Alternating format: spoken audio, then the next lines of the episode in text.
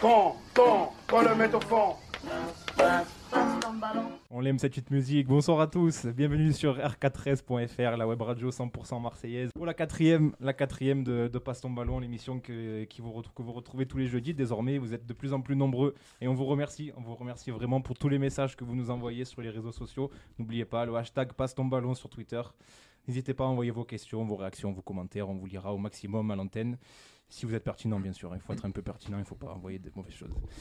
On a une belle équipe autour de la table encore, comme d'habitude aujourd'hui. C'est moi l'aspect impertinent. Je prends tout le truc. On a une belle équipe autour de la table. Et je vais, je vais commencer par notre invité. Notre invité qui nous fait l'honneur d'être là, c'est DJ Soon. Bonsoir, Salut, Didier. euh, salut à vous. DJ Soon, Soon, comment je, comment je t'appelle? Soon, c'est ma, même- ma mère pardon, m'appelle comme ça depuis que j'ai 8 ans. Donc, euh, voilà. Ben, on va aller pour Soon. Alors, ben, merci, Voilà. merci d'avoir répondu à notre invitation. Merci, Merci de m'inviter, ça me fait réellement plaisir d'être parmi vous ce soir, surtout pour parler de football, puisque j'aime beaucoup parler de football. Eh ben, tant mieux, c'est ce qu'on va faire. Alors, c'est ce qu'on va faire avec également Cisco qui est avec nous. Comment ça va, mon Cisco? Ça va tranquille, ça va tranquillement. Euh, pas de rendez-vous chez l'esthéticienne, c'est déjà une bonne chose. Sinon, ça va tranquillement. On aura beaucoup de choses à dire et je suis un peu chafouin. Ah, alors, bah, tu, vas, tu vas nous expliquer pourquoi dans quelques minutes. Alors. Oui, je pense qu'on est tous dans le même état quand même. Ah Oui, je pense, oui, je pense. On a aussi avec nous l'habituel, le crack, Azir, qui rigole. Comment ça va, Azir? Ça va tranquille, je suis très heureux d'être présent aujourd'hui. Oui, La c'est semaine vrai. dernière, fait forfait. C'était forfait la forfait, semaine dernière. malheureusement. Suspendu. euh, je vous ai écouté attentivement. Ouais, je sais, tu as réagi au hashtag passe ton ballon, tu as montré Comme l'exemple. il faut, comme il faut. Donc euh, voilà, je suis content d'être parmi vous. Eh ben écoute, ça nous fait plaisir aussi. On est avec Amaïs également. Comment ça va, Ama? Bah, toujours là, toujours présent au poste, ça va et vous? Écoute, très Le bien, pilier, très bien. C'est le pilier. C'est le pilier, ouais. La constance, tu vois, C'est euh, notre Kabyle, euh, comment on dit déjà Notre Kabyle excédé. Excédé. Je sais pas pourquoi j'ai ce surnom, mais Ouais, bah, c'est euh, c'est avec Idriss. euh, Idriss, on va lui mettre un petit coup. On a, on a, on a 13-013 avec nous. Notre ami 13-013. Le semi-invité, le semi-présent, le semi. Le semi- CM magique. le facteur X. Mais il est là, il est là, il est en studio, il est avec nous. En retrait, mais déterminant. Exactement, voilà. C'est un peu le travailleur de l'ombre. Est-ce que c'est pas une sorte de régista de la radio Exactement. c'est- ça, on le voit pas, mais il fait un travail incroyable. Et on, on le remercie d'ailleurs d'être avec Oui, nous. tout encore à fait. fois. En face de moi, Az, la technique, toujours aussi, toujours aussi pimpant, toujours aussi fort, euh, Toujours aussi élégant. toujours aussi élégant. Un grand homme. Un grand homme, un exactement. grand homme. Et il devait y avoir Idriss, mais euh, alors monsieur a décidé, euh, on va quand même on va le balancer. en Ah oui, non, non, il faut, là. On s'en fout, hein, il est pas là, il est pas là. Il a décidé d'aller chez le coiffeur. Déjà, il a une calvitie, il va chez le coiffeur. hein, donc. Ouais, ouais. Et je parle, de- je dis ça alors que moi-même je suis en début de calvitie. Il a décidé d'aller au coiffeur une heure avant l'émission et du coup bah, là il est en retard. Donc il est remplaçant ce soir. Donc il, est- il est Peut-être qu'il remplaçant. croyait que c'était filmé, Voilà. je sais pas. Je sais pas, mais en tout cas sais il, pas il ce qui se rentrera passe dans peut-être sa en tête, jeu en mais- tant que Joker, mais on verra s'il est sage. Euh, je suis pas sûr, hein. franchement. euh, ça dépend de dans quel état il arrive. Donc on a un gros gros programme aujourd'hui, euh, chers auditeurs. On va parler ben, bien sûr de, cette euh, semaine un peu compliquée de l'OM. Euh, une défaite et un nul, ouais, plus révélateur. Cette défaite face à Saint-Etienne et puis ce nul surtout face à Lille. Semaine compliquée pour l'OM, on va parler un petit peu de, Mercato, on va avoir la chronique Europe d'Amaïs évidemment, on va avoir le rien à voir, c'est une idée de, Cisco, le rien à voir, vous verrez ce que c'est, on vous fera découvrir ça. Et si on a le temps, le jeu du Jean-Claude d'Archeville. Je pense que ça peut te plaire ça, Soun, euh, le jeu du Jean-Claude d'Archeville. on- J'ai hâte de découvrir. ouais. je sais pas ce que c'est, j'ai eu le fil conducteur par Cisco, mais je- il n'y a pas eu de précision. on, en te, fait. on te fera découvrir ça tout à l'heure. Mais euh, ben justement, tu, tu es notre invité, on va commencer par toi. Ok. Euh, Soun, euh, déjà vraiment, encore une fois, merci de- merci d'être là. euh, Merci de m'inviter encore une fois. On a discuté un petit peu euh, avant de, de venir à l'antenne et tu nous as déjà montré te- toute ta culture foot et, et on a hâte de découvrir ça. Ah, ouais, j'aime beaucoup le football. Après, j'ai une culture foot, euh, je sais pas, elle est aléatoire parce des- j'ai des lacunes comme tout le monde. et J'ai aussi des.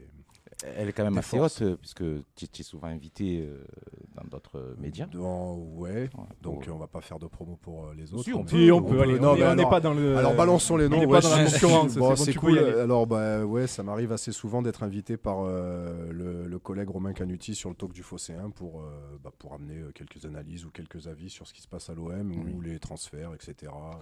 Bah, ce qui se passe autour du club en général et de temps en temps aussi sur euh, ce qui peut se passer dans le football européen aussi, parce qu'on est tous des passionnés de football, donc euh, bon, on regarde ce qui se passe ailleurs. On salue Romain, si, bon, il nous écoute pas, il est sur le Mercato, Ah ouais, je crois, qu'il est encore en live. C'est un collègue, donc, euh, donc on le salue. On salue. Euh, Didier, donc tu tu, euh, je vais y arriver. Tu, Oh. tu nous parles, tu nous, donc tu es originaire de Toulon, est-ce que tu nous disais alors, Je- on, va, alors on, va faire, on va essayer de faire un historique rapide. Attention, parce qu'on est sur une radio marseillaise. je suis né en banlieue parisienne. Ouh là là. Dans le- restez, restez avec nous. Hein. Dans le, Ne 80 quittez pas dans le le 80 R13, hein. En plus, dans le 92, euh, ça veut dire. euh, bon, je suis quand même assez loin du Parc des Princes, heureusement. Et euh, ma mère est partie à Toulon dans les, au milieu des années 80. Et euh, quand la mairie a viré Front National, euh, étant donné ses convictions personnelles, elle a dit on ne peut pas rester là-bas. Et on a atterri à Marseille en 1995. Et donc, du coup, je me suis fait mon premier match au Vélodrome en 96. On était en D2 et je crois que c'était contre. Oh, purée, attends. Oh, je sais plus. Mais bon, bref, on avait perdu euh, 1-0, un truc comme ça. Bon, un match à chier. On était 20 000 dans le stade, mais j'avais. J'ai été piqué ce jour-là, en fait. Ça veut dire que je suis devenu supporter de l'OM après la gloire. D'accord. Donc euh, c'est pas pour faire genre ouais je suis un vrai mais tu vois il fallait avoir euh, du courage pour aller au stade parce que j'avais un pote qui bossait au stade et qui me faisait tout le temps rentrer un mec euh, qui était en sécu là-bas donc euh, j'ai fait mes premières armes de supporter de Marseille euh, à cette époque-là. Et euh, d'abord, je voulais, je voulais te poser la question par rapport au sport en général. Euh, tu es un vrai fondu de sport. Ouais, alors j'ai toujours Il y a le amé- basket. euh, bah, j'ai fait beaucoup de basketball parce que j'ai tenté de faire du football. Mon père jouait au foot euh, à un niveau un peu obscur et c'était un sombre libéraux dans les années 70, un genre de mec tu sais, qui te découpe les genoux avant de jouer le ballon. Ouais. Je pense que lui, il aurait rêvé qu'un de ses fils réussisse au foot. Mon frère était un joueur assez correct, mais il n'a pas donné suite. Moi, par contre, avec un ballon, j'avais ce qu'on appelait à l'époque deux pieds gauche. Je suis gaucher en plus, tu vois, du, du pied, donc euh, bon, c'était pas gagné du tout. Je suis, je suis grand de taille et j'ai pas trop d'équilibre. Techniquement, je suis champion du contrôle américain. Ça veut dire que quand le ballon, tu me fais une passe, le ballon part à 2 mètres. Ouais. Donc j'ai abandonné le projet football euh, et je me suis orienté sur le basket parce que ça me plaisait beaucoup et que je sentais que j'étais nettement plus fait pour, euh, pour jouer au basket. Mais après, je, je suivais quand même le foot.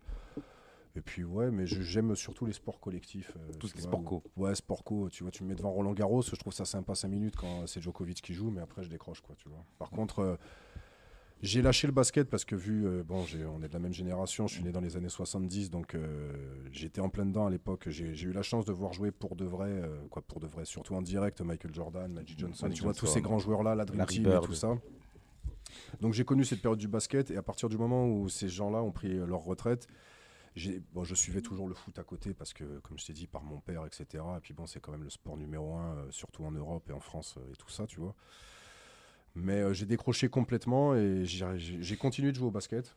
Mais je ne regarde quasiment que du foot à la télé. Et puis en plus, la passion, elle augmente au fur et à mesure des années. Je sais pas, tu vois, un lundi soir, il y a, y, a, y a Laval, je regarde. D'accord, c'est à ce point. Ouais, ouais, bah, dès que je vois un truc, je, je sais pas, j'allume la télé, je vois un rectangle vert avec des, des types qui tapent le ballon, bah, je regarde un match de national, ça me dérange pas de le regarder à la télé quand ils sont diffusés. Championnat quoi. brésilien, championnat argentin, tout ça. Euh, bah, peu moins. Si c'est diff- bah, si diffusé, oui, si tu veux, mais euh, si après j'ai pas la chance de tomber dessus sur la télé, quoique maintenant avec les sites de, bon c'est pas bien, mais les sites de streaming, j'avoue que On peut en voir tu vois, ouais, je vois, je vois des noms de clubs que je connais, même si je connais pas les joueurs, je vois Botafogo contre, euh, je sais pas, San Paolo, vas-y, je regarde, Ouais. Pourquoi pas quoi. Et la passion de la musique, elle est venue comment alors? Parce que là, tu nous racontes euh, l'histoire de quelqu'un Mhm. qui était sportif, qui, qui aimait le sport.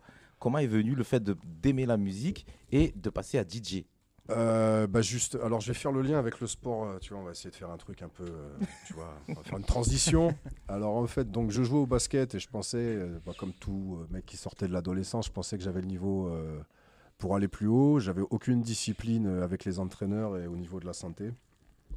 Parce que je fumais, euh, tu vois, donc euh, bref, et puis aussi les filles, etc. Ah, ça, c'est nos drames, ça.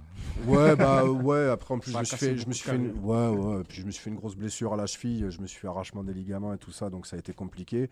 Et surtout, à l'époque, quand j'habitais à Toulon, il y avait un entraîneur, tu vois, de hier, donc, euh, qui était le club professionnel là-bas, qui voulait que je fasse une détection pour les espoirs. J'avais un pote à moi au lycée qui jouait pour les espoirs, il m'a dit, ouais, c'est cool et tout, euh, tu vas voir, l'an prochain, c'est 5 entraînements par semaine, match le week-end. J'ai dit, pardon? Laisse tomber, j'ai oublié le truc. Et vu que j'écoutais, tu vois, j'avais commencé, alors dans le hip-hop et tout ça, j'avais commencé par le graffiti et tout ça. euh, j'avais essayé la danse, mais vu que je suis très grand et très blanc, j'ai dit, c'est pas trop pour moi. non, bah, tu vois, on a, tu sais, notre génération dans le hip-hop, on a tous touché un peu à tout. Ouais, tu vois, un ouais, peu ouais. graffiti, un peu de danse, un peu euh, le rap. euh, incapable de tenir un micro, puis j'avais rien à raconter parce que je sais pas, tu vois, je m'esti- je m'estimais pas euh, légitime pour. euh, parce qu'il fallait revendiquer quelque chose et je voyais pas ce que j'avais à revendiquer à part le fait d'être un petit mec euh, de, issu de la classe moyenne, tu vois. Donc j'avais le cul un peu entre deux chaises. Je, me dis, je vais leur dire quoi Ouais, aujourd'hui, c'était pâte au jambon. Bon, tu vois. Voilà quoi.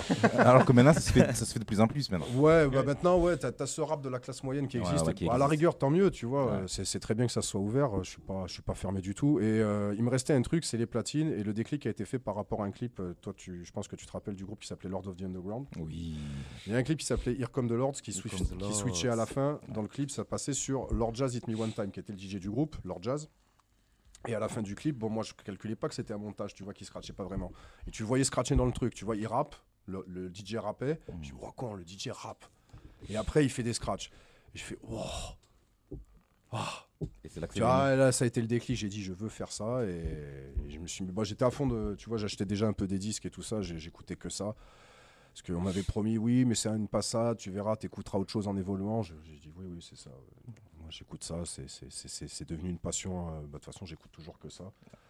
Vrai, je suis notre tombé- génération, quand ça, nous, quand ça nous est tombé dessus, Ah, on, était, on le vivait on le vraiment. vivait ouais. vraiment, ouais, on le vivait réellement. Bah, T'embrassais une culture en fait. Tu vois, Mhm. c'était pas que le fait d'écouter du rap, c'était euh, la culture hip-hop dans son ensemble. Tu vois, donc même si t'étais mauvais danseur, t'appréciais de voir des mecs danser. Même si t'étais pas très bon en graffiti, euh, t'appréciais de voir une belle fresque.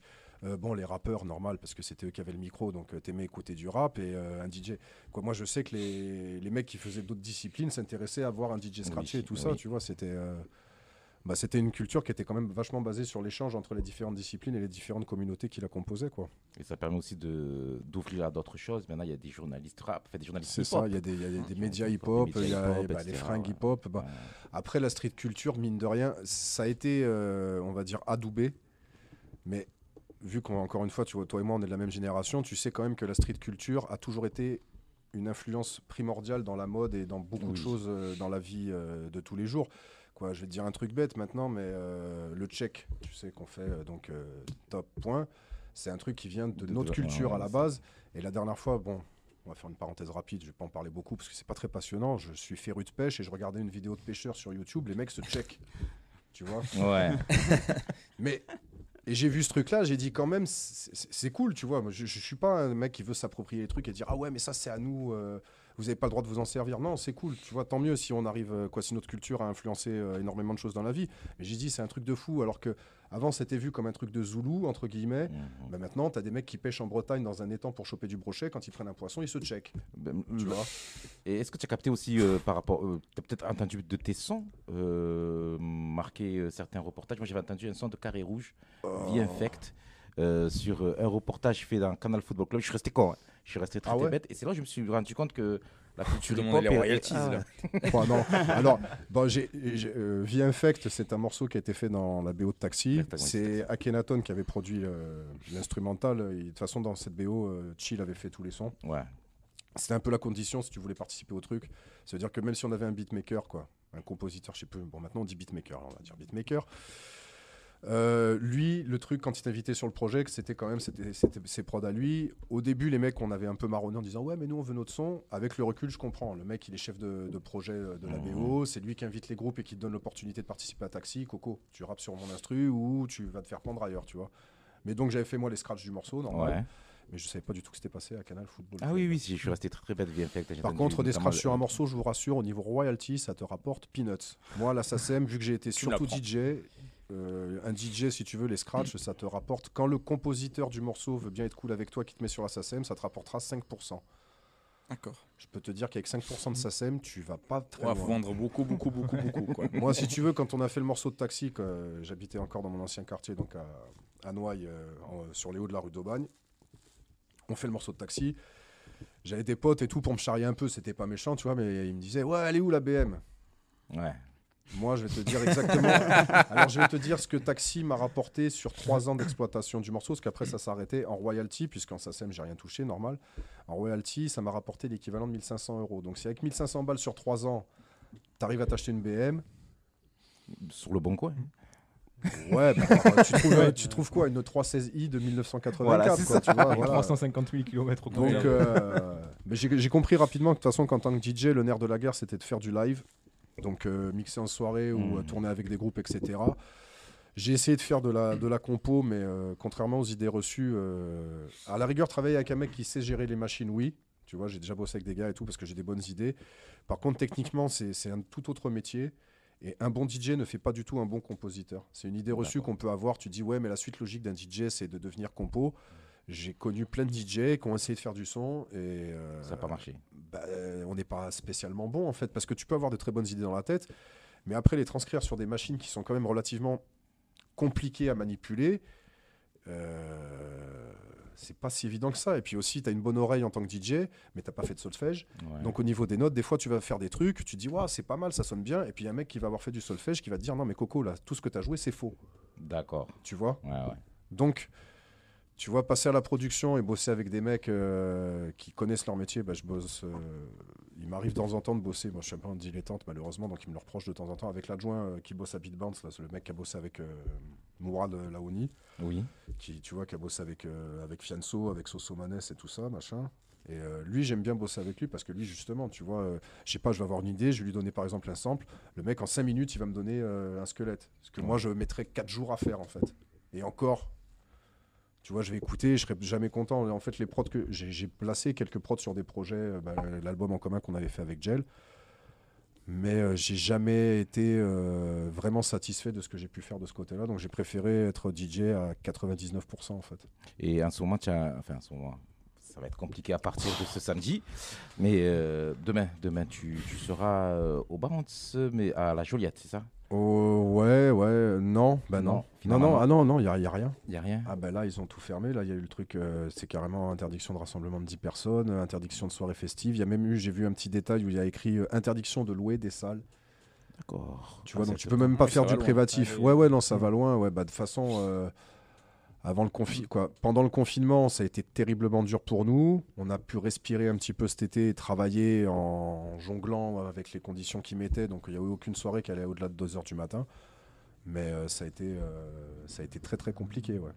Parce que moi, j'avais- je, suis allé à un de ces, Ouais, on s'est vu euh, à la Joliette, ouais, à la Joliette, en plein air. C'était super. Franchement, c'était super. Ah, bonne c'était- ambiance. C'était super cool. Ouais. C'était excellentissime. C'était aussi bien pour les petits jeunes, petits jeunes comme Azir, que les vieux comme moi. non, c'était Ouais, vraiment non, excellent. Moi, cool, j'ai- ouais. j'ai apprécié. euh, c'est et c'est pas euh, justement ça, ça, ça, ça venait à un moment où les gens étaient un peu tendus et ça les a beaucoup. euh, Oui, oui, c'était c'était une très bonne ambiance. On n'a eu Ouais. aucun souci, ça s'est très très bien passé. Et puis après, d'un coup, euh, dès que la saison est finie, ils nous ont, ils nous ont punis. C'est ça. C'est comme ça, c'est comme ça qu'on vit un peu ce qui s'est passé hier soir, c'est que on comprend, on n'est pas bête, on, on va pas non plus pousser les gens à faire n'importe quoi parce que c'est vrai qu'il y a des problèmes sanitaires relativement importants. Mais on a quand même, nous, dans notre milieu, une petite incompréhension sur cette. euh, bah, on, nous empêche littéralement de pouvoir travailler. Donc, euh, il y en a qui ont la chance de pouvoir être un minimum indemnisé. Moi, je reconnais que je suis auto-entrepreneur, donc euh, j'arrive à faire le, formulaire et à être indemnisé et tout ça. Mais il y en a qui. qui va être euh, bah, soit au chômage, soit prendre, euh, essayer de trouver un travail alimentaire. C'est ça, exactement. Et puis aussi tous ces endroits, euh, bah, tous les lieux de nuit ou euh, d'avant-nuit, etc. Même les restaurants qui en prennent plein la tronche et tout ça. Mais euh, je pense que sur Marseille, il va y avoir aller peut-être une discothèque sur trois qui va pouvoir peut-être survivre. Ouais. Parce que Après, après ça, c'est des frais de fonctionnement qui sont monstrueux. Les gens ne se rendent pas compte, mais c'est souvent des. Parce qu'il y a la licence, il y a les- le droit de vente de l'alcool, les stocks, etc., qui sont pas des denrées, qui c'est pas des trucs que tu peux conserver non plus ad vitam Mhm. aeternam. Et euh, souvent, on est, euh, si tu veux, tu achètes un fonds de commerce, mais tu as quand même le loyer des lieux à payer. ouais. Et c'est souvent des loyers qui sont exorbitants. Après, tu as les frais de fonctionnement de ces endroits-là où tu as une sécurité à payer qui coûte très cher parce que tu déclares les gens. ouais. Quoi, nous, en tout cas, au Bounce, euh, quand on avait le lieu euh, qui était celui du Vieux-Port, euh, tout était déclaré, donc tu as les charges à payer, etc. Donc là, ils exonèrent les charges, mais après, que tu as quand même euh, les gens qui sont au chômage partiel, que tu continues de payer. Et même les grosses machines, je sais pas, je vais citer une autre discothèque qui est très connue de la région marseillaise, donc le Bazar. Je sais pas comment on va s'en sortir. Ça va être très compliqué. Ça va être très, très, très compliqué. compliqué, ouais. sur Très, très, très, très, très compliqué. On va remettre un peu de joie. Ouais, ouais on peut parler de foot. Et le bazar, de- euh, lieu fréquenté par plusieurs joueurs de l'OM à l'époque. Donc, euh, C'est vrai, j'en ai vu. euh, non Ouais, je sais pas. Alors moi j'en ai, j'en ai croisé plein des joueurs de l'OM en soirée, j'en ai vu un nombre euh, certain. Nous, on avait croisé Saïd Njimi un jour. là-bas. Je sais pas si tu te oui, euh, bah, c'était Après, un OM de Bastia. Après un OM Bastia. cool. J'aurais bien aimé voir un arbitre. Ah bah il était de très bonne humeur. hein. Enfin bref. Ah, J'ai vu plein de joueurs de l'OM d'extrême bonne humeur. Euh, toi, tes deux clubs sont l'OM et la Juve. C'est ça, ouais. La Juve et l'OM ou l'OM et la Juve? Ah, c'est délicat. Euh, bah, Au niveau chronologique, je vais dire la Juve d'abord parce que c'est en fait C'est Platini. vu que j'ai j'ai- donc j'ai fait mon coming out en disant que je suis né en banlieue parisienne, je suis de la génération Platini. Platini. Euh, un de mes souvenirs marquants, c'était les, les Verts quand j'étais gamin. Euh, bon, je sais qu'il a fait le, qu'il a explosé vraiment à Nancy et qu'il a atterri chez les Verts. C'est- c'est- il n'est pas resté bien longtemps, mais bon, c'est aller les Verts et tout. Je dis, oh, wow, Moi, Paris, je m'en foutais complètement. Je savais même pas qu'il y avait un club à Paris. J'étais minot, tu vois. Donc, Non, à l'époque même, il n'y en avait pas. Il y avait le Paris FC. si, si. Si, si, si, quand j'étais petit, le PSG Si, si, existait ah déjà. ouais, oui, 72, oui, Je suis ouais, né- c'est moi, je suis né en petit club, ouais, 75, c'est ouais, voilà. le PSG existait déjà, mais bon, euh, pff, moi, je sais pas, je voyais Michel Platini, tu vois, j'étais un minot, je voyais le meilleur joueur français euh, de l'époque, je dis, Ouah, il me fait rêver et tout. Et alors, Notre génération, parti à la c'est- c'était vraiment Platini. Pour vous, c'est Zidane, pour la Mm. plupart. ouais. Nous, c'était vraiment Platini. Ah c'est ouais, pour ça qu'on a du mal sur la comparaison Zidane-Platini. Ah, Parce que Platini, a- a- euh, le football français à l'époque était très bas, euh, si on dit pas c'est de clair, ouais. C'était vraiment très très bas le niveau de la Macédoine. Et Ouais, T'avais des joueurs quand même. euh, Attends, Oh, euh, c'était dur, ouais, c'était c'était très dur. Il y a eu Platini, il y a eu le- l'émergence de la génération Platini, Larios. Six, euh, Bossis et tout, c'était Ouais. c'était des bonhommes quand même. quoi. Ouais, mais bon. Bon, oui, C'est c'était oui, c'est sûr que c'était pas le Brésil, mais bon. Ouais. Attends, moi j'ai le souvenir de Coupe du Monde 82, un, un traumatisme, putain, Chouma. Bon, bref, tu vois, c'est c'est un match terrible. J'étais petit pourtant, mais c'est un truc. c'est il y a, En fait, il y a eu deux trucs marquants qui m'ont vraiment marqué. Je me rappelle très bien de ce match, bizarrement. Pourtant, je devais avoir quoi, 7 ans? Mais je me rappelle bah, surtout mon père qui éructait dans tous les sens parce que l'Allemagne, tu vois, en plus, c'est l'antagonisme avec l'Allemagne euh, qui était encore bien vivace à l'époque, mine de rien. Et euh, le, vrai déclic en plus par rapport à la Juve et Platini, ça a été cette fameuse finale catastrophique de Ligue des Champions contre Liverpool. Oui. Parce qu'en plus, ma mère a des origines italiennes, donc moi j'en ai, mais bon, à force, ça se dit. Bon, j'ai- j'ai pas la prétention de dire que j'ai vraiment des origines italiennes, parce que c'était mon arrière-grand-mère, donc euh, on va pas se la raconter Rital non plus, tu vois. Mais j'avais quand même euh, plus d'affinité avec la Juve, parce que par rapport aux origines un peu de la famille, et Michel Platini et tout ça, et j'avais vu ce match-là en direct. Et donc euh, le, bah, le massacre des hooligans de Liverpool, sur les, parce qu'il y a eu quand même euh, 38 morts du côté des supporters italiens.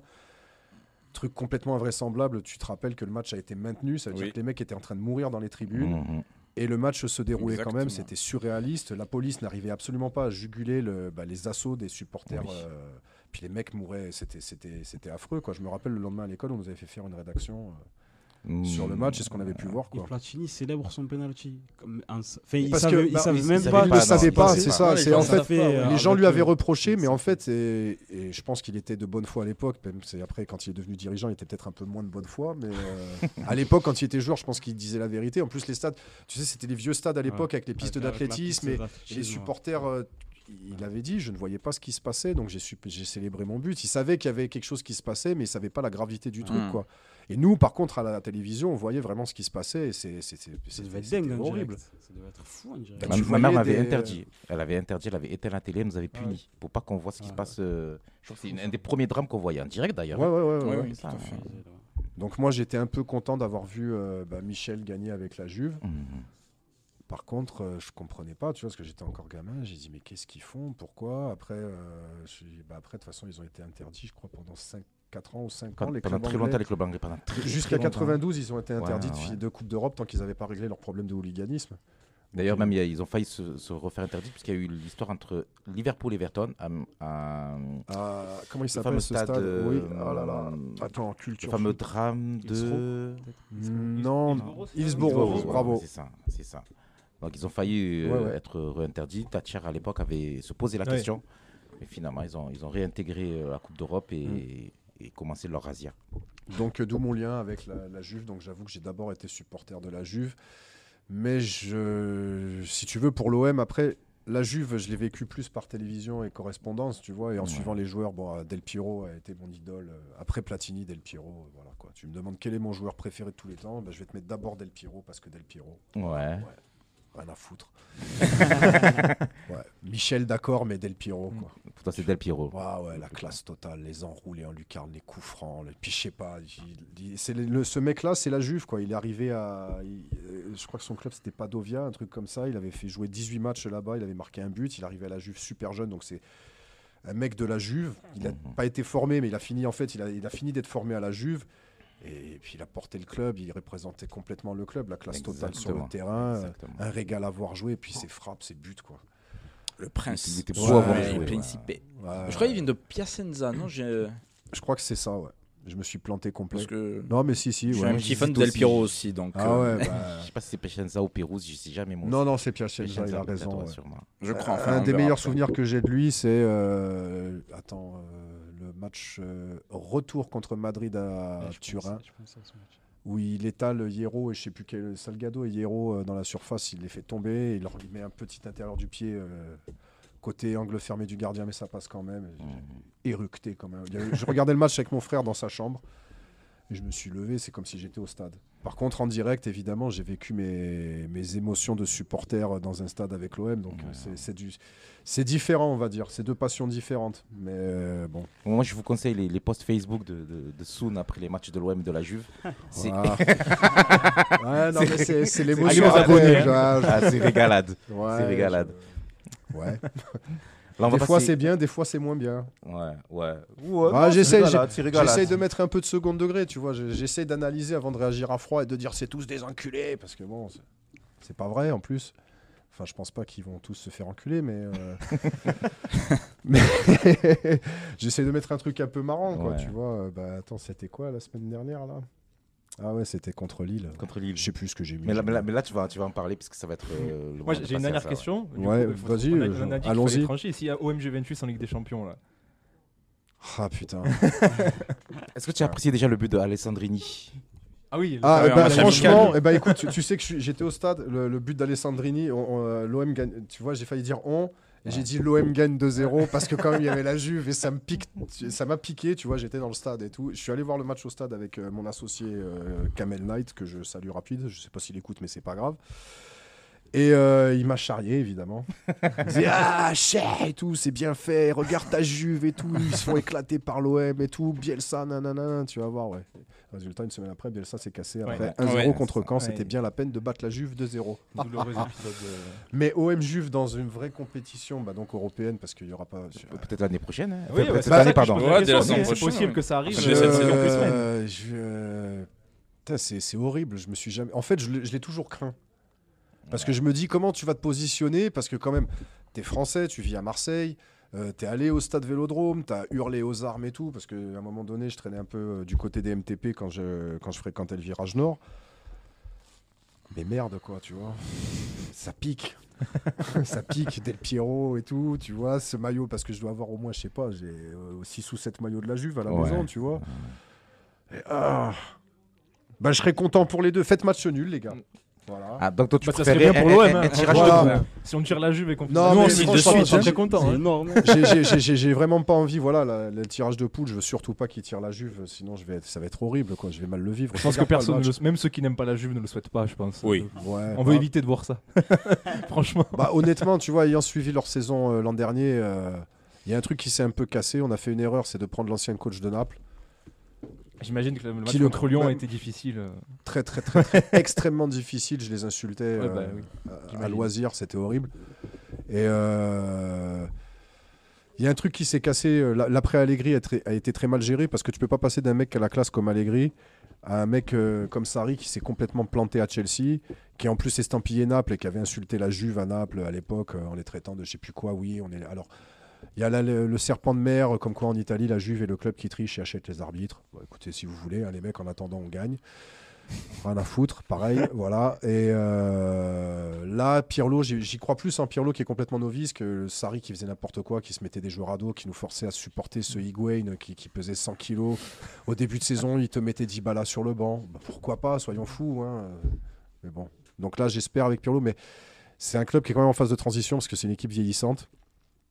Ils ont récupéré le petit polonais, je crois qu'il jouait à Parme. Attends, il a un nom imprononçable une fois. Kulusevski. Kulusevski. Merci. C'est pas que je sais pas. Je, je l'ai suivi et il, en plus, il a marqué au premier match, donc ça fait plaisir d'avoir une recrue comme ça. Mais je pense pas qu'on va aller bien loin cette année en Coupe d'Europe. Qu'on n'est pas, on n'est pas le monstre qu'on était il y a, bah, la dernière fois qu'on allait en finale où j'y ai cru dur comme fer et qu'on s'est fait exploser, je crois 4-1 par Madrid. Euh, et euh, ouais, bah c'est dur. hein. Tu, tu vois, tu crois quand Mandzukic égalise, euh, tu hurles et puis après tu te manges 4-1, c'est compliqué.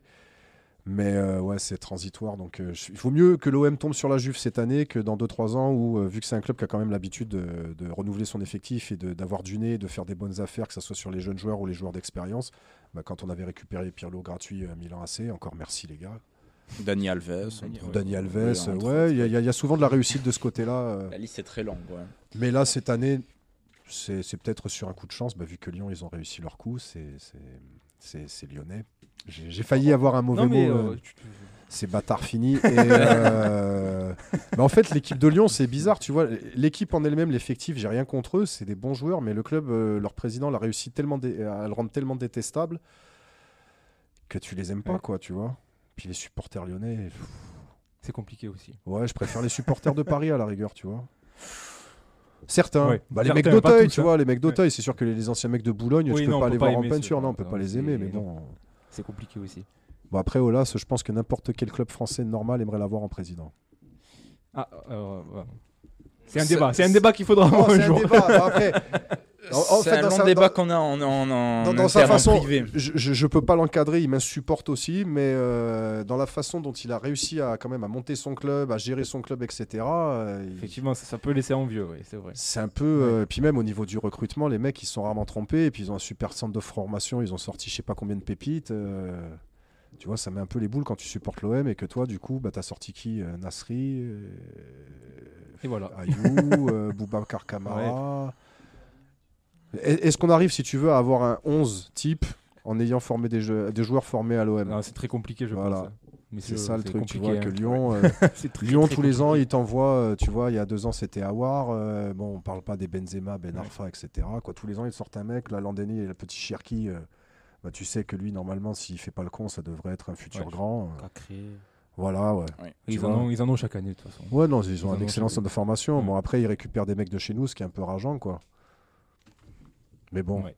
Vu que il y a, y a un- il y a un gros retard en fait, au moins il y a un des rares trucs peut-être que Hero a fait, c'est de, de- de tisser des liens avec les clubs locaux et de, et de récupérer bah, les joueurs du coin qui viennent au Mhm. moins faire leur formation à l'OM. Donc euh, ils font un vrai travail sur le, centre de formation qui je pense portera ses fruits plus tard.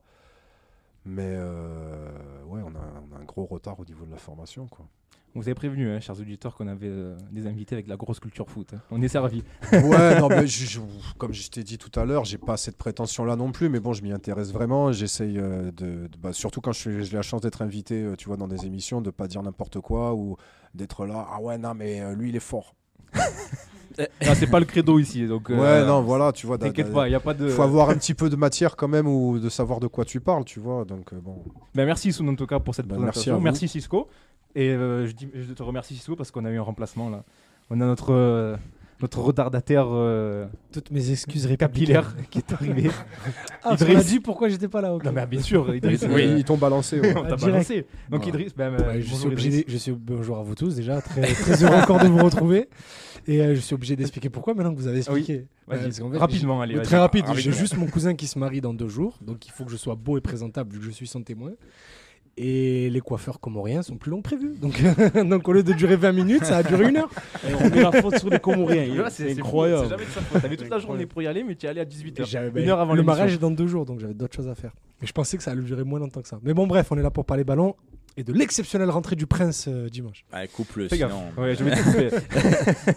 Oh, bah, du coup, oui, bah, merci de me lancer. Du coup, on va partir sur ce, sur ce match euh, très pénible. hein, monsieur. Assoun connaît pas en fait mon amour, parce que j'ai vu les yeux bizarres, il connaît pas Ouais, mon ouais. amour pour Mais un- vas découvrir tu vas découvrir. euh, au D'accord. fil de celui que je surnomme le prince. Ouais, Ah, et j'ai hâte. tu vas malheureusement découvrir ça. Ce match euh, bah, face à Lille, euh, nul tombé du ciel, messieurs, un match très très compliqué, euh, très difficile à regarder, je pense, euh, pour tout le monde. Euh, on va pas rentrer dans les détails. Il a eu la meilleure match, analyse. euh, le résultat, etc.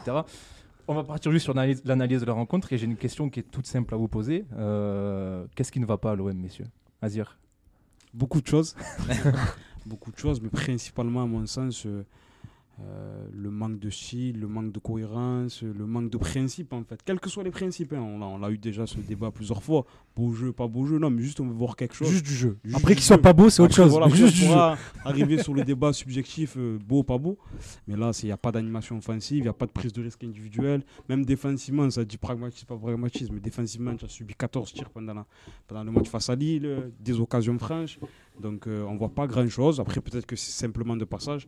Mais voilà, un peu, un peu de solidité, un peu de cohérence sur le plan offensif, des circuits de passe, des combinaisons, du jeu en triangle, un peu de 1-2, tu vois, des trucs, de- du foot, quoi. Et on n'en voit pas trop. Ah oui, non, mais là, on n'en a pas vu du tout même. hein. Non, Euh, C'était très très compliqué. euh. aucune occasion. euh, si une, le but, euh, à part ce Deux tirs de cadrés. Rongier. De Rongier euh, Et le premier tir cadré, c'est une tête d'Alvaro sur un corner qui est un Ouais, peu- mais ça compte même pas. La vraie occasion, Ouais, c'est voilà. rangé à 70e. Ouais, voilà. Non, c'est toujours. il- On a voulu s'enflammer après la victoire contre le PSG en se disant ça y est, il y a eu un déclic, un groupe s'est créé, euh, la On saison a est passé lancée, une demi-heure à etc. dire ça. Mais on est obligé d'être acerbe euh, envers le jeu de hum, Villas-Boas encore une fois. Je, je me répète, hein, mais sur le nombre euh, de matchs qu'il a diri- dirigé pardon, depuis qu'il est à l'OM, il y en a 90 qui sont une bouillie footballistique. On s'emmerde avec lui. Et quand il y a les résultats, ça passe. Quand il n'y a pas les résultats, comme c'est le cas depuis 2-3 journées, même si c'est pas la fin du monde, bah forcément on est obligé de d'accentuer euh, nos propos sur euh, le manque de jeu. Comme l'a dit Azir, il n'y a pas de principe de jeu. Je suis incapable de te dire aujourd'hui si l'OM joue un jeu de possession, si on joue en contre-attaque, si on joue un jeu de transition, on ne sait pas. Euh, les joueurs, quand ils ont le ballon, on ne sait pas ce qu'ils font. Et d'ailleurs, euh, Même eux ne le savent pas. hein. Ouais, j'ai eu, euh, regardé le match avec euh, la personne qui est en face de moi, Idriss, pour ne, ne pas le nommer. Et pendant le match, je, je me suis fait cette réflexion. On dirait qu'on a une équipe de joueurs qui ne se connaissent pas. Alors Or, le l'effectif a été inchangé quasiment. Et c'est grave de se dire ça. Les trois quarts des joueurs sont là depuis 2017. Hmm. Donc euh, ça a fait, c'est la quatrième saison que Sanson, Payet, Tovin, tout ça, tout le monde joue Est-ce ensemble. que ce serait pas le nez du problème aussi, peut-être? Après, non, oui et non. Je pense qu'ils sont un peu là. Je pense qu'il y a une certaine lassitude. Ça peut, enfin, je pense pas, mais ça peut peut-être s'expliquer. Mais après, non. Ça reste des bons joueurs qui ont. qui- Aujourd'hui, on voit beaucoup leurs défauts parce que parce qu'ils jouent pas avec leur qualité, tout simplement. Mais c'est juste parce que, euh, on le disait du coup pendant le match avec Amaïs, les attaquants attaquent, les défenseurs défendent, les milieux font ce qu'ils peuvent, mais, mais l'équipe ne, f- mais l'équipe ne fait rien ensemble en fait. Les latéraux, quand ils montent, ben, ils, ils montent, c'est- voilà, c'est tout, ils servent à rien d'autre. Il y, a, y a pas, le bloc équipe est tiré sur 80 mètres. Hmm. Quand on a, sur les quand on a Alvaro, quand on, quand on a Alvaro, oh là là. quand on a le ballon, Alvaro et Douye Kaletakar sont dans la coupelle de notre surface. Et Payet et Tovin courent vers les poteaux de corner, parce que vu qu'il n'y a pas de jeu axial, courent vers les poteaux de corner euh, à l'autre bout du terrain. Le bloc est beaucoup trop étiré pour essayer d'a- d'avoir quoi que ce soit comme. Pour essayer d'aligner trois passes. Pendant le match, on a essayé de faire un jeu avec Ama. À chaque fois qu'il y avait une passe, on faisait un, deux, et la troisième, elle n'arrivait jamais. Il y avait, il y a pas eu trois passes. Ah ben, il y avait rien d'autre à faire. Je voulais et, au-delà des, des, purge. des- des- Ah, des joueurs de côté, moi, ce qui m'a beaucoup euh, marqué, je sais pas si vous l'avez remarqué, mais Sanson, par exemple, sur les dégagements de Mandanda, il était toujours très haut. Mais vu qu'on perdait tous les ballons de la tête, pas ben, du coup, il y avait ça. un trou énorme au milieu. Il, perdait- il a passé son match à récupérer les 20 mètres euh, qu'il qu'il prenait sur le dégagement de Mandanda. C'est incompréhensible. En fait, on dirait pas vraiment. C'est. Je crois que c'est Mandanda qui touche le plus de ballons dans les statistiques. Ah, je sais même pas, franchement. Je crois le qu'après match, ça a été notifié Ça serait même pas étonnant en vrai. Il a touché le double de ballons de Sanson. Si tu m'avais demandé, je t'aurais Sanson dit Camara. relayeur Euh, Camara ou toucher, euh, bah, oh, je sais pas, faire du jeu un minimum vu que c'est son rôle, le mec. C'est ce qui a été dit, qu'il avait couru dans le vide. en fait. Sanson, c'est un trou noir. Ça veut dire que dès qu'il touche le ballon. Non, mais C'est qu'en fait, il, avale les ballons. Dès qu'il le touche, soit il, y a une- il arrive à gratter une faute, soit il le perd, soit il- le ballon il, court avec en touche ou en corner parce que ça l'amuse. Mais il- en tout cas, le ballon reste, le ballon reste pas dans le jeu. Il, De toute façon, il il y ne pas- sert à rien. C'est le relais de lui-même en fait. Il est relais de rien. De, c'est un milieu relayeur qui n'en a que le nom. C'est un- c'est un nul miraculeux. Ah oui, Oui, complètement. C'est c'est un miracle. Du coup, du- du- à la fin, tu te dis comment tu fais pour pas perdre 4-1. Oui, le poteau de Burak Yilmaz et. Après, Ah ouais, Lille, mais le poteau est Lille, complètement Lille a improbable. vraiment beaucoup raté. La En- barre de Lusa Ojo, non Ah oui, euh, ouais. c'est c'est un Ouais, ils ont miracle. On doit s'en prendre 3 ou 4. Franchement, eux, c'est eux qui, au-delà, les- ils doivent être plus énervés de s'être fait revenir que nous contents d'avoir euh, d'avoir égalisé. Complètement, ouais. Tu as, tu as pr- tu as donné des premières idées de piste, Idriss, sur le milieu de terrain qui est euh, ce trou noir. J'ai bien aimé l'image. Mais euh, est-ce que vous avez d'autres euh, explications de pourquoi l'OM est incapable de, de prendre le jeu à son compte Elle de, n'est pas coachée cette équipe. de la sorte? Elle est, tout simplement, elle n'est pas coachée cette équipe. Euh, Amaïs le dit, les joueurs ne savent pas ce qu'ils doivent faire sur le terrain. Camara récupère, il fait la passe vers l'avant pour son son son au Rongier, et après il se passe rien. Soit il y a une conservation où euh, Rongier il a, un peu plus de ballon, donc il garde le ballon, il, regarde droite-gauche, il fait un 360 avec sa tête, il voit que personne n'est disponible parce que dans cette équipe, vu qu'il n'y a que des Calmé, tout le monde veut le ballon dans les pieds. Tout le monde sait faire la différence balle au pied. Bah, alors tout le monde veut le ballon dans les pieds dans cette équipe. hein. C'est un truc de fou. Personne ne prend la profondeur. Personne ne fait un appel, euh, ne serait-ce que faire un appel fantôme pour essayer de créer un décalage. Rien. Tout le monde veut le ballon dans les pieds. Donc voilà, ben, vu que si tu vas la donner à Tovin, il va te la remettre parce qu'il y a le défenseur qui le presse, ben, Rongier revient derrière. Ou alors il essaye d'y aller tout seul, mais du coup il la perd parce qu'il est trappé et du coup il est pris à deux, il la perd. Il y a cette espèce de no man's land au milieu. Mais c'est euh, pour ça, Je crois que c'est une tweetos qui a mis une, une, euh, une capture d'écran du match. où À un moment Mhm. donné, la balle est vraiment dans notre camp très très bas. Et en fait, l'équipe, est- c'est même pas qu'elle est coupée en deux, c'est qu'il y a un Il y a espace le- de 40 mètres où il y a personne. Il y a le grand, euh, le grand euh, coach Doudou euh, qui, a, qui a fait Oui. le parallèle entre le premier match de Villas-Boas, coach Doudou que vous pouvez suivre sur YouTube pour ses analyses tactiques. Il a fait une vidéo d'ailleurs sur la Juve de Pirlo cette semaine, je vous le conseille. Et qui a fait une, pro- une, une capture d'écran du premier match de Villas-Boas, donc OM Reims en août 2019. Oui, j'ai vu cette tweet. oui, Et ce tweet. Le, et le placement en gros des joueurs sur les dégagements de Mandanda et le match de dimanche. C'est exactement C'est le même. exactement le même. En un an, c'est Il y a eu un an et demi, c'est exactement le même. C'est vrai. Enfin, un an et demi, ouais, un an et un mois. quoi. C'est exactement le même. C'est, elle est plus juste. C'est pour ça que je te dis, elle est pas coachée cette Je sais équipe. pas, le, le staff analyse les matchs, il regarde les entraînements, il- euh, c'est censé être des mecs compétents. Qu'est-ce qui fait J'imagine qu'ils travaillent. Je ne veux pas euh, émettre un procès sur leur travail, etc. J'imagine qu'ils travaillent. Enfin, peut-être que le message ne passe pas. Peut-être qu'ils comprennent même pas ce que. Peut-être que les joueurs ne comprennent même pas ce, qui, ce, que, ce que le staff veut, veut mettre en place. C'est- C'est c'est incompréhensible pour moi. Surtout qu'en plus cette c'est- semaine, surtout que cette semaine, il y a le. il semble être apprécié de ses joueurs. C'est ça qui est. Ah non, mais au, niveau- au niveau surprenant. mental, il les a, il les a excellent 100%. communicant, ouais. justement. Puis il prend souvent leur défense, il prend toujours pour lui. quand C'est un super manager. C'est un Ça, ça, il- super ne manager. jette jamais la faute sur aucun joueur. On avait parlé du Kamavi justement euh, la saison dernière, euh, qui était très révélateur justement de la confiance qu'il peut accorder à un joueur et de sa manière de, le défendre face aux médias. Mais Très franchement, à part moi, à part les jeunes joueurs avec qui je suis en contact et tout, qui bon, qui sont très virulents avec lui, il y a personne qui peut te dire du mal de Villas-Boas. Mais voilà, après euh, c'est au niveau du jeu. Là, là, franchement, on sait que au niveau du management, il est, il est, euh, il est au-dessus. Voilà, il est, il a son équipe avec lui. Il sait que c'est un leader, voilà. Mais maintenant, voilà, c'est la bagarre, c'était bien contre Paris. Maintenant, on veut du jeu. Justement, vous parlez d'André Villas-Boas. Euh, messieurs, jusqu'où il s'étend son crédit là? On sait qu'il a quand même beaucoup de crédit par rapport à la saison dernière, etc. Ses choix. Au niveau, Mais est-ce qu'à un bout d'un moment, on va arriver à une sorte de ras-le-bol au niveau des Euh, supporters ou de la direction? Les deux, les deux. Je pense que les supporters, ce sera Parce plus que c'est pas rapide. pareil, je Tant, pense. tant que les résultats sont là, il aura du crédit. et puis c'est comme d'habitude, s'il va enchaîner. euh, Pour l'instant, les résultats ne suivent pas forcément ce trois début de. Bah, là, là, là, il, il a le crédit d'avoir battu Paris, qui peut durer Déjà, un moment oui. puisque ça faisait 10 ans. Donc on une petite paix d'un euh, mois là. Ça, ça peut, ça peut, ça peut lui servir. Après, c'est comme pour tous les, en- c'est pour tous les entraîneurs pareil. Quand ça passe plus et que tu ne gagnes pas, bah tu sautes. Donc euh, ouais, allez, on va dire que grâce à la victoire du PSG, ça peut durer un mois. Mais là, il suffit. euh, quel est le prochain match? Metz. Oui, c'est Metz. ce samedi Et. Lyon arrive juste avant la prochaine trêve internationale. Si Donc, tu euh, t'en sors avec semaines. une victoire contre Metz et allez, on va être gentil, on va dire un nul contre Lyon, tu peux survivre et relancer la machine. Mais après, si ça passe pas, le, le- le truc qu'il y a avec lui, et on a pu constater aussi les autres équipes qu'il a coachées, moi je, l'apprécie beaucoup, je suis super content, comme tous les supporters de l'OM, on, est fait- on a fini deuxième, on a réussi à battre enfin Lyon aussi l'an dernier, qu'on n'avait plus à battre depuis je sais pas plus combien de temps. Depuis 2014 au Vélodrome et rage au 2007 ventre. chez eux. Voilà, donc bon, tu vois, le- on a rangé notre pain noir avec eux. Dieu merci, on a réussi à les battre. Cette année, recrédit pour lui parce qu'il a réussi à battre le PSG au Parc des Princes. Bon, dans des circonstances particulières, parce qu'il n'y avait pas les supporters, ni Kylian Mbappé, parce que si lui, il avait été là, peut-être que ça aurait été peut-être différent. Et puis s'ils avaient réussi à mettre euh, les ballons autrement que sur Mandanda, peut-être que ça aurait été différent. Il y Marquinhos a quand même pas hein. mal de. Ouais. Marquinhos en Il y termes avait quand même pas mal de circonstances. euh, Je suis supporter marseillais, bien sûr que j'étais content de battre Paris, mais faut Avec le recul après, tu maintenant, vois. voilà. Quand tu prends du Mm. recul, tu dis, t'as as encore une fois le cul un peu bordé Ouais. de nouilles de t'en sortir avec une victoire.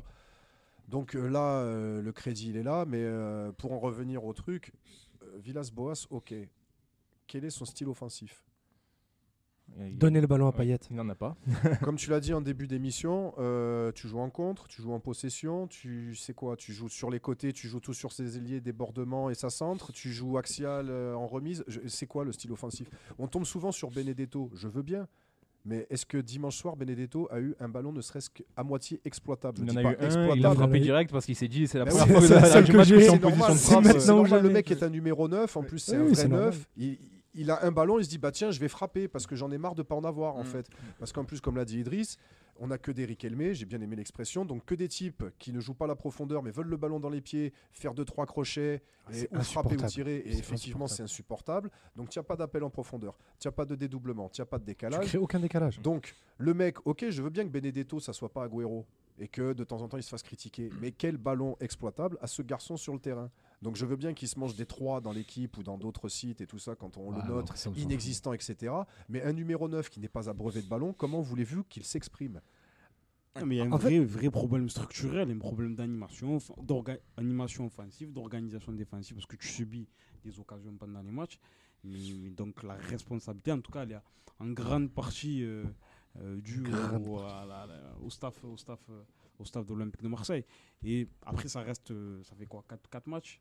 Quatrième journée. ouais. Qua- Quatrième journée, donc euh, ça, ça reste quand même le, le début de saison. Euh, on va dire que. je sais pas, non, parce que c'est la continuité de la saison dernière, après, c'est vrai qu'il y a la continuité de l'année dernière. C'est- là parce que justement, on n'a pas vu d'évolution alors qu'il y a eu six mois entre les deux. Mais euh, voilà, je pense que. parce Et que tu le plus difficile, c'est de n'avoir aucun signe euh, encourageant, de te dire bon, ça peut évoluer. Et. Tu vois, par exemple, il y a eu l'innovation Lopez, tu vois. Contre Paris, on s'est dit, contre Paris, ça va pas se voir, on n'aura pas le ballon, ils sont 100 fois meilleurs que nous. Et Certes, on était indulgents. Mais il a remis contre Saint-Etienne. Je me suis dit, quelle est son idée de jeu? Est-ce qu'il veut que Lopez, ça soit la rampe de lancement de Payet, euh, Tovin. Ben non, pas du tout. En fait, il a mis un collier droit, puis il a en- mis en neuf. C'est vrai qu'en plus, on n'en a pas parlé parce qu'on a eu l'émission juste avant le match, la dernière émission contre Saint-Etienne, mais juste, on peut revenir sur le match Saint-Etienne, 3 secondes. Claude Puel a donné une leçon de coaching à Villas-Boas parce qu'il a vu la compo d'équipe et rappelez-vous, nous on était là, on faisait l'émission. La compo de Saint-Etienne est sortie quoi, un quart d'heure, 20 minutes après celle de l'OM, si je dis pas de bêtises. Il a vu Lopez en pointe, il a réajusté sa défense, il a réajusté son, son- son organisation. Il s'est dit, ils ont mis Lopez devant, il n'y aura pas de profondeur, il n'y aura rien. Vous avez vu le nombre, vous avez vu les espaces qu'il y avait en première mi-temps? Mhm. En deuxième mi-temps, sortie de Lopez, on fait rentrer Radonic, Benedetto, tout ça, on remet un peu l'équipe type, enfin l'équipe type, on remet un peu des, pro- Ouais. des attaquants devant. Il a fait rentrer euh, un, défenseur, un milieu de terrain, le jeune de 17 ans dont j'ai oublié le nom. Il a tout simplement solidifié son milieu après avoir mené un 0 Et voilà, c'était fini. Plus rien. Euh, on dirait que cette équipe de l'OM ne, sait pas jouer face à une opposition. C'est bizarre de dire ça quand même pour une équipe professionnelle. Euh, elle est très bien organisée pour une équipe d'entraînement qui joue face à des plots, vous savez, les trucs gonflables là, de l'époque Bielsa. Tu leur mets 11 mecs comme ça, parfait. Par contre, dès qu'en face, tu leur mets des mecs qui courent à haute intensité, un bloc qui sait défendre, ah, ça devient compliqué. Euh, on, a, beaucoup de, réponses euh, à la question de 13 euh, qui est avec nous, qu'on remercie, sur le hashtag passe ton ballon. Sur qu'est-ce qui ne va pas l'OM selon vous? On a Massilia qui nous dit le milieu de terrain, Rongier et Sanson qui se place n'importe comment, c'est un peu ce qu'on disait. On a Dédé qui nous dit le manque de moyens. Ça peut être une solution Bah, aussi, bon, Quand tu as un effectif ça. supérieur à la majorité Ouais. des équipes de Ligue On 1. a c'est Aegon qui nous dit la présidence fantôme, ça peut s'expliquer aussi. Dimanche, on a vu le match de Brest et je pense pas qu'ils aient un effectif intrinsèquement Voilà, Il y a beaucoup de hein. présidents qui reviennent de la direction, la direction. On a l'entente Payet-Tovin aussi. Qui, Ah, ça, c'est parce que le euh, label est sorti du coup, le président est redevenu la cible. Oui, c'est ça. On a le manque de créativité. Donc c'est un, peu les mêmes, raisons qui reviennent. Je, je crois pas qu'on est le Euh, pire. le- le- on- n'a pas quand même le pire effectif du on championnat. pas, France. on va pas me faire croire que Camara sans son Bah, rangé, c'est justement, pas capable de c'est- jouer un peu au ballon. Très bien que tu poses cette question, Soun, parce que justement, la- l'autre question, l'autre débat que je voulais ouvrir avec vous, c'était euh, qu'est-ce que vaut l'OM par rapport à ses concurrents directs? On perd face à Saint-Etienne, on fait ce match nul face à Lille où dans les deux matchs on s'est fait surclasser. On voit que Lille, euh, Rennes démarre très bien la saison. Monaco, même s'ils ont perdu ce week-end, a bien démarré aussi. euh, Et attention, le moment où ils vont se mettre en route. voilà. hein. Qu'est-ce sont que l'OM vaut par rapport à tous ses concurrents? Si tu me parles de 11 type, l'OM est dans le top 4. Je suis 11 d'accord, type. ouais. Ouais, tu me parles en termes d'effectifs, Juste derrière Paris et on Monaco. descend. Parce que ce qu'on oublie, c'est que là, il y a la Ligue des Champions qui va arriver. Euh, Le 20 je l'avais déjà évoqué la, la- la semaine dernière. On va avoir un marathon euh, à partir de mi-octobre jusqu'à la trêve internationale de novembre. Et après la trêve internationale de novembre, on va avoir un marathon jusqu'à la fin décembre. Et ça va être un massacre si on va pas euh, densifier cet effectif. Donc Quand- ça dépend. En quand- termes de 11, voilà, euh, ouais, numéro 3, numéro 4, peut-être euh, allez, numéro 2 dans les très très très bons jours si ça marche bien. En termes d'e- d'effectifs, je suis très dubitatif parce que pour l'instant, les, euh, les options d'attaque, bon, il est pas encore arrivé, donc je le mets de côté, Luis Enrique, mais les options d'attaque, c'est Ake, Radonjic, Germain pour jouer tous les 3 jours. La Ligue des Champions et la Ligue 1. C'est faible. C'est très faible. Tu voulais parler, Idriss euh, Je disais, j'allais dire, je voulais pas couper euh, le capitaine, mais euh, quand tu vois Rongier à la mi-temps d'OM Saint-Etienne qui te parle de fatigue, ça, pré- ça laisse, ça, c'est bien. hein. ça, ça parle, de, ça parle de, frati- de fatigue au troisième match de la saison. Ça promet hein, pour le marathon de Ligue des Champions là. Quand tu vas et surtout juste après le match de Paris, ça va. Tu reçois Saint-Etienne qui t'ont pas fait non plus beaucoup courir. Quand pendant le marathon Ligue des Champions, tu vas aller à Brest et que trois jours après, tu vas aller à City ou imaginons le pire à Munich, tu vas voir ce que c'est courir, frérot. tu vas voir ce que c'est que d'être fatigué, tonton. Justement, tu parlais de fatigue, ça tombe bien. On va pas on va pas faire le phénomène du match parce que je pense qu'on l'a tous euh, sur le match de, de Lille. euh, On était pas moi d'accord qui pour dit. dire que euh, notre gardien a été. Exceptionnel. Oui, c'est le meilleur. Mais quel est votre fatigué du match Soun, fatigué du match, c'est le pire. hein. C'est le, le- le cas social. le- C'est pas parce que t'es invité que t'as le droit de dire n'importe quoi. non, non, je vais pas dire n'importe quoi. je, vais- je vais, euh, je pense que je vais être radical. Je vais dire les 10 joueurs de champ. Tiens. Voilà. Ouais, c'est mérité. Bah ouais, parce que est-ce qu'il y en a un qui est sorti euh, du lot? Non, pas vraiment. Parmi les joueurs de champ, non. Tu- On parlait d'occasion de but. On n'a pas eu d'occasion de but. Un corner zéro. n'est pas une occasion de but. Je suis désolé. Non, non, bah, sur attaque placée, t'as rien eu. Voilà. Zéro. On n'a pas eu une occasion de but. Donc les 10 joueurs de champ. Bon allez, on va épargner. Alors les défenseurs, euh, quoique non, parce que finalement on a encaissé un but à la con. Donc euh, non. Voilà. Tiens. Ah non, non, même pas. Parce disant plus, une, euh, une des, des charnières les plus solides. euh, bizarrement, quel état de charge j'ai trouvé extrêmement faible sur ce match. oui, il a été en difficulté. Alors je me dis bon allez, lui on va être cool avec lui. C'est un match comme ça, il va se reprendre parce que quand même c'est. Il a montré qu'il pouvait être un excellent défenseur. Alvaro aux fraises, euh, les latéraux. euh, Alvaro, pour prendre sa défense, moi qui suis souvent très dur avec lui, il a avoué, euh, je sais pas qu'il fasse, pas lui qui a avoué, mais en gros, il a avoué pendant la réunion avec les supporters par rapport à l'histoire avec Neymar, tout avec ça, ouais. qu'il avait été très affecté, Ouais, et, que, et dimanche ouais. sur le terrain, Il bah, a, il il a était des pas. circonstances, on va dire qu'Alvaro a des circonstances. Autant, voilà, je me reconnais, je suis pas du tout son plus grand fan, mais là, où j'ai envie, j'ai envie de lui Bah, dire, allez, tonton, s'il y en a bien euh, un, joker dans l'année, je vais même te le donner Allez, on va lui, on va, ouais, allez, t'as raison, c'est vrai. On va, on va être gentil avec lui, parce qu'en plus, il a fait- nous a fait une belle saison l'an dernier. Euh, le La première de Nagatomo, messieurs. Horrible. J'ai l'impression qu'en fait, on n'a pas tiré les leçons de Patrice Evra et qu'on s'est amusé à reprendre un Patrice Evra en version nippon. Avec tous les parallèles que j'ai que j'ai fait bon pour l'arrivée de. Nagatomo, j'ai oublié celui-là. Ouais. Bravo. Voilà. je, je suis désolé. Pourtant, quand Evra est arrivé, j'étais pas spécialement contre parce que j'avais de la sympathie pour ce joueur. Mais bon, le mec était en fin de carrière et il avait un niveau Ligue 2 et pas Ligue 1. Donc euh, voilà, bon, il a mis un but contre Nice qui nous a donné la victoire. Mais après, le reste, ça a été catastrophique. Sans parler du coup de pied aux supporters. Et là, Nagatomo. euh, C'était j'ai- incroyable. À ma vie, à côté, c'est Roberto Carlos, quoi. C'est dire. hein. Surtout quand, surtout quand Non, on voit même- les, les premiers pas d'Nkunku à Everton. Voilà. Ah, cette Ouais, bon, manque de vie, de, de Hmm. vitesse, Juste- de Juste- percussion. justement, euh, pour conclure, après on fera une petite pause. euh, le match de Payet, tu parles de Azir, tu parlais de. C'est lourd, c'est. Le premier adjectif. ouais. Ah, Ça bah, lui va très bien, cette vrai, équipe. ouais, bah, en plus, ça, Ça se voit dans son de- maillot qu'il est lourd, le mec. D'explosivité, vois, de. Faut être tout unique au foot. Dans le foot de haut Ah, c'est un sport de haut niveau, hein, c'est- être, euh, Là, dilettante. Même en, fait, ils sont dilettantes, mais je suis sûr qu'ils sont à fond, en fait. Il n'y a pas de, y a pas de joueur euh, euh, aujourd'hui dans l'effectif de l'Olympique de Marseille, ou en, tout cas, il y en a un, mais il n'a pas trop de cerveau, qui est capable de percuter, de prendre la profondeur, tu vois. Il de- m'a regardé droit dans les yeux en disant ça. J'ai pris ça comme une attaque. De mettre de l'intensité. De mettre de l'intensité. Je suis pas un féru d'intensité constamment et tout, mais aujourd'hui, dans le football de haut niveau, c'est- tu es obligé de mettre du rythme. Tu Il n'y en a pas dans cette équipe. Pour l'instant, en tout cas, j'espère qu'on aura, mais. Et trois heures avant, il y avait Liverpool-Chelsea. C'est vrai que t'as pas l'impression d'avoir vu le Ah non, Alors que c'était un match euh, de niveau moyen, tu vois, pour un gros match de Je première sais ligue. pas si vous avez vu Everton euh, contre quelle équipe quand, euh, Attends, le 5-2. Quelle intensité tout le Oui, match. oui, c'était tu contre, d'Everton, West Everton- Bromwich. Ouais, voilà. West Everton Bromwich. West Brom. Oui, oui, c'était incroyable. Ah, il faut Quel se mouiller Juste- la nuque, juste avant Leeds Fulham. un Quel- après, quel il faut se match mouiller la à nuque. tous les- quoi. à tous les niveaux. Juste avant Leeds Fulham à 16h. Ouais. Ça aussi, Et- c'était- et- et même ça aussi, j'ai regardé. Après, c'est tonton, donc euh, ça un peu. Enfin bon, la première ligue, c'est un autre monde. Du rythme, en tout cas, on va en mettre. On va marquer une petite pause. On va mettre un peu de musique. On va se détendre. On va laisser souffler tout le monde. Et on revient après. On va parler du match qui vient samedi au MS et on va parler un petit peu de mercato. On se retrouve tout de suite. Si je parle sur le jingle, ça va pas le faire. hein. de retour sur r4s.fr, la radio 100% marseillaise, votre émission Passe ton ballon, votre rendez-vous du jeudi. Avant de lire quelques tweets, Idriss, tu m'as demandé la parole. Je voulais savoir si on avait fini sur OM Lille ou pas. Oui, on va, on va changer de sujet. Alors, juste une, une Vas-y. dernière remarque, je vais vous poser deux questions, il va falloir répondre très vite. Il s'est passé quelque chose à la 76e minute. Avant la 76e minute, il y avait combien au score? 1-0 pour euh, Lille. 76e minute, entrée de Radonic. Score final Donc les tweets. Ah, répondez même pas Donc on a, on a quelques réactions euh, sur le hashtag passe ton ballon. N'hésitez pas à nous envoyer hein, le hashtag passe ton ballon. On lit vos réactions. On a Yesaïdou, le fidèle. Yesaïdou, il est là toutes les émissions. On te salue. Qui nous dit la prépa physique d'AVB et son staff tient compte de l'enchaînement Ligue des Champions championnat. Donc logiquement l'équipe va être au top en novembre. J'y crois euh, absolument pas. D'accord. Si, C'est pas vrai que c'est un argument qu'on n'a C'est pas un entendu. argument, pourquoi pas Non, Pourquoi moi j'y pas, crois. pas. J'y crois pas, les qu'il ait gars. raison. Et sur la question de 13 sur, euh, sur son Twitter, euh, quel est votre fatigué du match? On a beaucoup de Sanson, du Payet, du Rongier. Euh, c'est vraiment les trois noms qui reviennent le plus. On a quelqu'un qui dit Dimitri Sadek, c'est très drôle ça. C'est méchant ça. C'est méchant, oui. Mais bon, c'est pas, loin de la vérité. Mais c'est pas loin de la vérité, effectivement.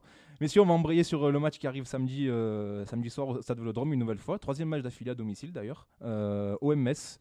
on reçoit les Messins euh, samedi 21h. Euh, une question toute simple, messieurs. En cas de mauvais résultat, est-ce qu'on se dirigerait vers le début d'une euh, toute petite euh, mini rikiki euh, crise? Est-ce qu'il y a des mini-crises à l'OM Ça, Une crise tout court, je crois, des fois. Parce que quand ça va à peu près bien, il y a quand même la crise. Donc bon. Ouais, t'es en début de saison, mais disons que tu envoies un mauvais signal si tu perds contre une équipe de Metz qui est franchement faible. Ah, qui est, euh, très faible. Dans Je- la, la je star permets. de l'équipe est en instance de départ, euh, Diallo, que euh, là, là, ce matin dans l'équipe, en gros, le président a répété son départ est acté, il est budgétisé, faut qu'il parte. Donc, euh, Non, il le fout dehors. Voilà, faut qu'il parte. Donc, si on n'arrive pas à prendre le dessus à domicile, bon, tout est relatif maintenant dans le contexte actuel d'être à domicile, mais si tu n'arrives pas à battre une équipe euh, comme Metz, sachant les deux prestations très insipides qu'on a réalisées les deux derniers matchs, ouais, ça commence à devenir inquiétant, quoi. Surtout que tu vas à Lyon. ensuite. Voilà, c'est ça en fait la, la donnée qui est importante, c'est que le prochain match, Ah, c'est le déplacement au Groupama. Stadium chez les Lyonnais. Ça peut être, euh, en cas de mauvais résultat, ça peut être très embêtant. euh. Au- Au-delà d'une crise, on va dire, ça va forcément gronder, surtout sur les Mm. réseaux sociaux, mais pour les joueurs, mentalement et tout, en termes de confiance, on dit apparemment ils sont un peu moins bien physiquement. Si en plus mentalement ils, ils prennent un coup en, en ne gagnant pas, en ne prenant pas les trois points face à Metz au Vélodrome, ça risque d'être compliqué après en- pour enchaîner face à Lyon, même si euh, dans, dans la période AVB, il a plutôt bien pris les matchs face au gros, entre guillemets. Mais ça risque, ça risque d'être compliqué, sans parler de crise forcément, parce que voilà, on a quand même euh, début de saison, Mm. même si tout va très vite à l'OM. Mais euh, non, mais faudra forcément se remettre en cause. Enfin, je pense, j'espère déjà qu'ils seront mis en cause par rapport au jeu. Mais là, si tu vas pas mettre du 7ème qui propose rien, Je, je vais vous donner un scénario auquel j'ai pensé cet après-midi, qui me semble tout à fait possible. M- Imaginons match nul samedi et euh, l'OM va s'imposer à Lyon euh, la semaine suivante, ce qui Mais est largement possible. en Là, il a regagné du crédit jusqu'en Vous 2021. imaginez euh, la situation, ce serait quand même fou. Bah Là, il faudrait 12 défaites d'affilée pour qu'il soit, Ouais. pour qu'il soit, Ouais, parce que sinon, il passera la hein. trêve, c'est sûr.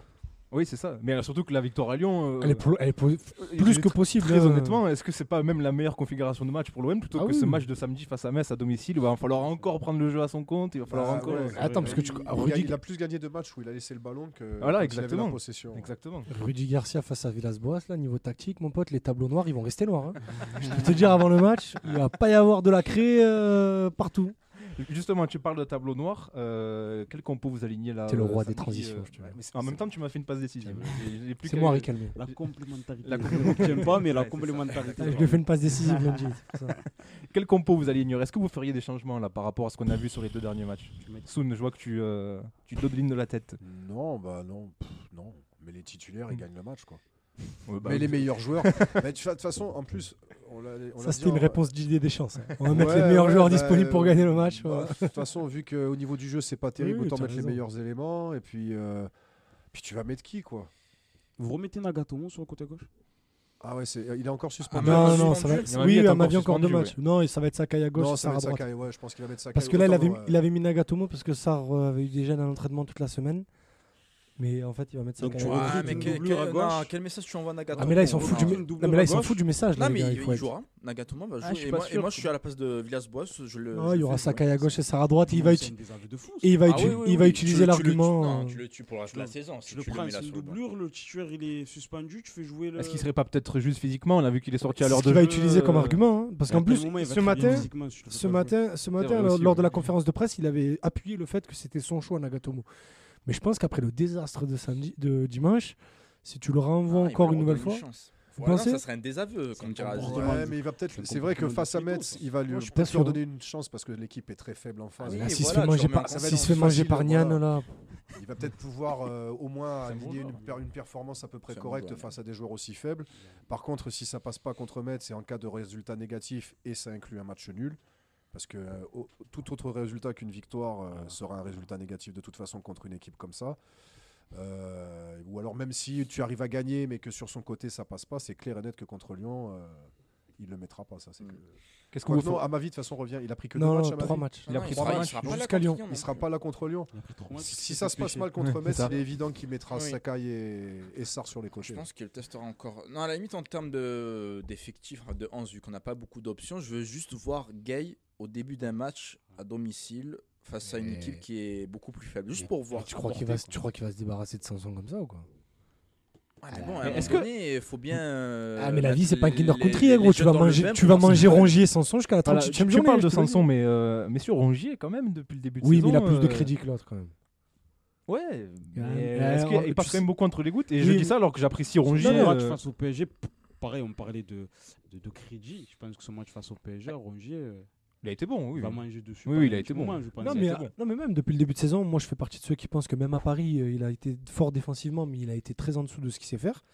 Mais il est pas bon depuis le début de saison. Mais Bah, moi maintenant, tu me demandes d'en enlever un des deux. Ah mais le, le, le cowboy de Saint-Douchard dégage avec Moi j'ai plaisir. hein. l'impression que Rongier il, il censure son jeu, c'est-à-dire qu'il veut pas. il, il veut- fait, il, fait exactement le, strict minimum et il Mais- s'est dit non, je vais pas monter parce que. je- Parce qu'il voit le niveau d'exigence. Je, je sais pas. Il c'est- voit le niveau C'est- d'exigence. C'est un peu Pourquoi il va le prendre du risque C'est le milieu de terrain français de la fin des années 2000. Tu vois, qui se contente Didier de récupérer. Mais Ouais. et après, euh, En plus technique. dans l'utilisation du ballon, Ouais, oui, même. c'est pas difficile. Ouais. Hein. dans l'utilisation du ballon, voilà, je prends pas trop de risques. Voilà, je trouve qu'il s'est un peu amélioré au niveau de ses frappes. Il commence un peu les Il a mis le poteau là, c'est la première voilà, fois toi, que. ouais. Je pensais à Cisco, moi, quand il a touché le poteau. J'ai dit, ça fait un an qu'il parle de Rongier buteur, là, ça a failli arriver. Dans l'utilisation du ballon, c'est compliqué. Mais c'est dommage parce que c'est quand même des joueurs potentiellement qui sont techniques et relativement bons et je sais pas ce qui se passe dans leur tête, pourquoi il n'y a pas de prise de risque ou alors il y a ces courses dans le vide quand on parle de Morgan Sanson ou euh, ce jeu bridé de, de Valentin Rongier qui je sais pas, normalement c'est un mec un peu qui te faisait un peu du box to box toute proportion gardée euh, quand il était à Nantes et puis là euh, bah, il récupère et puis il regarde un peu devant, ah bah non j'ai peur alors je vais la redonner à Camara qui va peut-être me la redonner. Ah, c'est une vas-y, je t'envoie un cachou devant, tant il va l'attraper. C'est ce que je Alors, disais, je c'est ce que je disais ironiquement à Maya, c'est qu'ils sont pas, ils sont pas, ils sont pas dérangés. Il n'y a pas de concurrence pour eux. Le coach re- re- euh, continue d'avoir le même 11 semaine après semaine, malgré les mauvaises performances de tout le monde. Donc il continue de se dire bon, pourquoi je vais prendre des risques? Qu'on gagne ou qu'on perde, de toute façon, la semaine prochaine, je rejoue.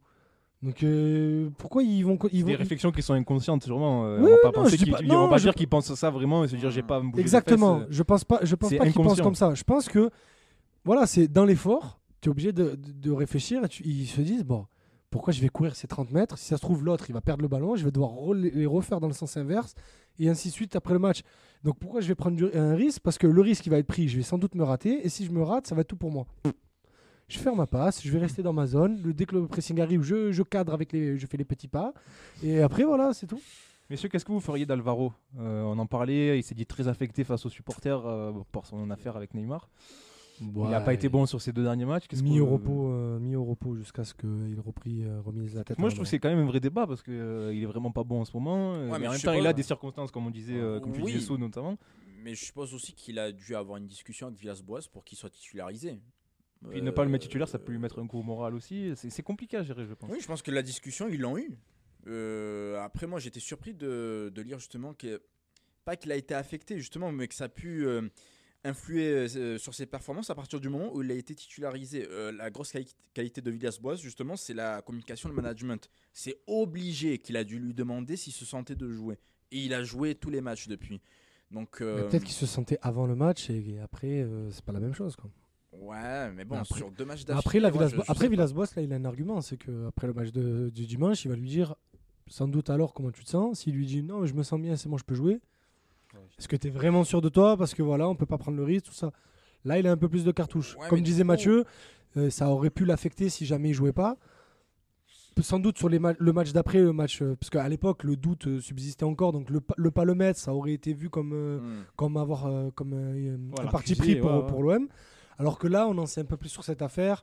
L'OM a clairement pris position et va défendre le joueur parce que le joueur est catégorique sur le fait qu'il n'ait rien dit. Donc là, s'il est toujours affecté, c'est à Villas-Boas de dire écoute, dimanche, tu vas être sur le banc, repose-toi tranquille, voilà, fais le vide dans ta tête, on va mettre Balerdi. Et si jamais c'est un désastre, tu rentres. Mais sinon, pour ton bien, euh, on va pas te faire jouer parce que tu commences à être nuisible pour l'équipe. D'accord, mais du coup, prenons un scénario. Tu mets Balerdi qui s'avère être très bon. Contre Lyon, tu. tu Euh, bah écoute, Si, Tu mais- remets Balerdi, mais du coup, tu flingues Alvaro. Non, ou alors, non, ou alors tu remets Alvaro, parce qu'Alvaro c'est le titulaire. Balerdi, bah écoute, ça sert à ça un remplaçant. S'il y a un remplaçant dès qu'il est bon, euh, il, a le droit que d'être mauvais, le remplaçant. Un remplaçant est bon, Balerdi, Ben, très bien ce que tu as montré. Non, mais voilà. Non, mais t'as compris ce C'est- que je veux dire. souvent le problème de l'OM. Si le remplaçant est bon contre Metz, ben Alvaro reprend sa place parce que ça reste le titulaire de cette équipe contre Lyon et Balerdi à lui de prouver la prochaine fois. C'est le manque de concurrence qui nous. C'est- qui nous ça sert à ça la concurrence. Je vais pas te refaire une imitation d'Unai Emery avec les bouteilles de cristalline. Mais La ça concurrence. La concurrence, c'est qui le meilleur pour Non, mais voilà, tu vois ce que je veux dire. Un remplaçant, c'est aussi là pour ben, faire le job quand le titulaire n'est pas là. Messieurs, devant, euh, vous gardez les mêmes? On prend les mêmes et on recommence ou... Bah, Je sais pas, je pose des questions. Moi, moi- je suis là pour animer les débats. Moi, je serais le mec le plus heureux du monde si euh, c'est quand le match samedi? C'est samedi soir. Ah, ben je pourrais même pas le regarder. Mais si sur mon téléphone je vois que le prince est titulaire, euh, en- euh, direction Disneyland, mais, mais j'y crois pas. Ça sera Payet. Donc, le prince, pour Payet, ceux qui ne savent Vin, pas, c'est. Radonic. mais en fait, vu qu'Idriss n'a pas le droit Voilà. de. euh, on fait un peu un jeu, c'est le ni oui ni Radonic avec voilà, Idriss. j'ai le droit qu'à Pas de- 5 voilà. que cinq, Donc, du coup, euh, il utilise l'expression le prince pour. le prince de Nice. Voilà. Parce qu'il y a les Comment mêmes, dire je pense qu'il y aura Oui. les mêmes, Payet, Benedetto. Le seul changement qu'il pourrait y avoir, ça, va être quid de Nagatomo à gauche. Et on peut espérer un Gay, un Gay ou un Lopez à la place d'un des deux relayeurs parce qu'ils sont fatigués, les pauvres. Justement, sur le hashtag passe ton ballon, on a Ariles qui nous dit à la place de Sanson, je mettrai Lopez. Ça peut être une, une option. Ouais, bah, Bah, un joueur bien- de foot, ça Ouais, peut être une non, option. bien qu'il joue à son poste, enfin, depuis le début. Un la joueur de foot à la place d'un coureur de Est-ce 3000 que mètres. Lopez a déjà eu l'occasion de jouer vraiment à son poste en fait ce garçon? Il se fait tout le temps taper dessus. Très peu, mais, hein, très peu, avec- avec tu, tu l'envoies à peu. droite, ça n'a jamais été un ailier. Mm. Tu, tu, alors là, tu le mets en faux neuf, le pauvre. Ah, ça, Non, ça c'est un désastre. Ça, c'est, mais ça, c'est. Mais ça, je sais même pas comment tu peux avoir l'idée de Ouais. faire ça. Je sais même pas. Sur le hashtag passe ton ballon, on a aussi beaucoup de gens qui réclament la titularisation de Marley. Moi, je, je me demande à quel moment. Et de Germain aussi. On a Ouais, beaucoup de ah, Germain. Je pense les- l'effet but contre l'effet Lille. but, euh, Mais, mais qui mais, mais, mais, euh, avec l'animation, l'animation offensive qu'on a à l'OM à l'heure actuelle, Germain. Mais euh, tu, mets Harry. Kane, c'est pareil. Hein? Non, le remplaçant de Benedetto, c'est. C'est en fait le poste pour poste. Germain aujourd'hui est un ailier droit pour Villas-Boas. Ce n'est plus un tu mets le de meilleur neuf du monde avec les mecs. S'il n'a pas de ballon, il va faire comment pour pointe. mettre Ah des buts? je suis d'accord avec Tu toi. mets hein. Lewandowski devant, ça va faire quoi? Euh, Vu le match que tu fais contre Lille là, dimanche soir, tu as Robert Lewandowski en pointe. S'il a aucun ballon exploité, il fait comment Bah, il va aller les il chercher regarde le 20 ballon, il regarde le match euh, Ouais, il tout regarde seul le en pointe. passer, ouais. Je te parle d'un vrai neuf, pas d'un mec qui est capable. Oui. euh, donc euh, il y en a très peu dans le monde à l'heure actuelle. euh, un petit mec qui joue au Barça, euh, qui est capable d'aller chercher le ballon en bas, de remonter tout le terrain, d'é- d'étaler tout le monde et de mettre un petit piqué soyeux. euh, Ah, Sergio. Roberto. Mais euh, je, sais pas, tu vois, c'est bien beau de mettre Ake à la place de Benedetto ou mettre Germain à la place de Benedetto parce que Benedetto cristallise, parce que c'est le numéro 9 et il marque pas de but. Mais je suis désolé de me répéter, il n'a pas de ballon exploitable. Si encore Benedetto croquait 4 occasions par match parce qu'il serait abreuvé par Payet et Tovin de ballons délicieux qui lui arrivent dans les pieds au point de pénalty, je veux bien. Mais contre Lille, et c'est- on a dit, il a eu un ballon à exploiter qui était à quoi Au moins 25 mètres des buts. Il a frappé. frappé comme un bourrin parce qu'il en avait plein les couilles, le mec. Il était frustré comme n'importe quel neuf qui ne touche pas un ballon. Exactement. Et voilà, donc, euh, bah non, moi je laisse Benedetto parce que quand il a des ballons, bah mine de rien, il en a mis quelques-uns Ça, manque de création au milieu de terrain, c'est le même Et problème. justement, on nous réclame aussi beaucoup sur le hashtag passe ton ballon une titularisation que tu le disais à Maïs de Pape Gay.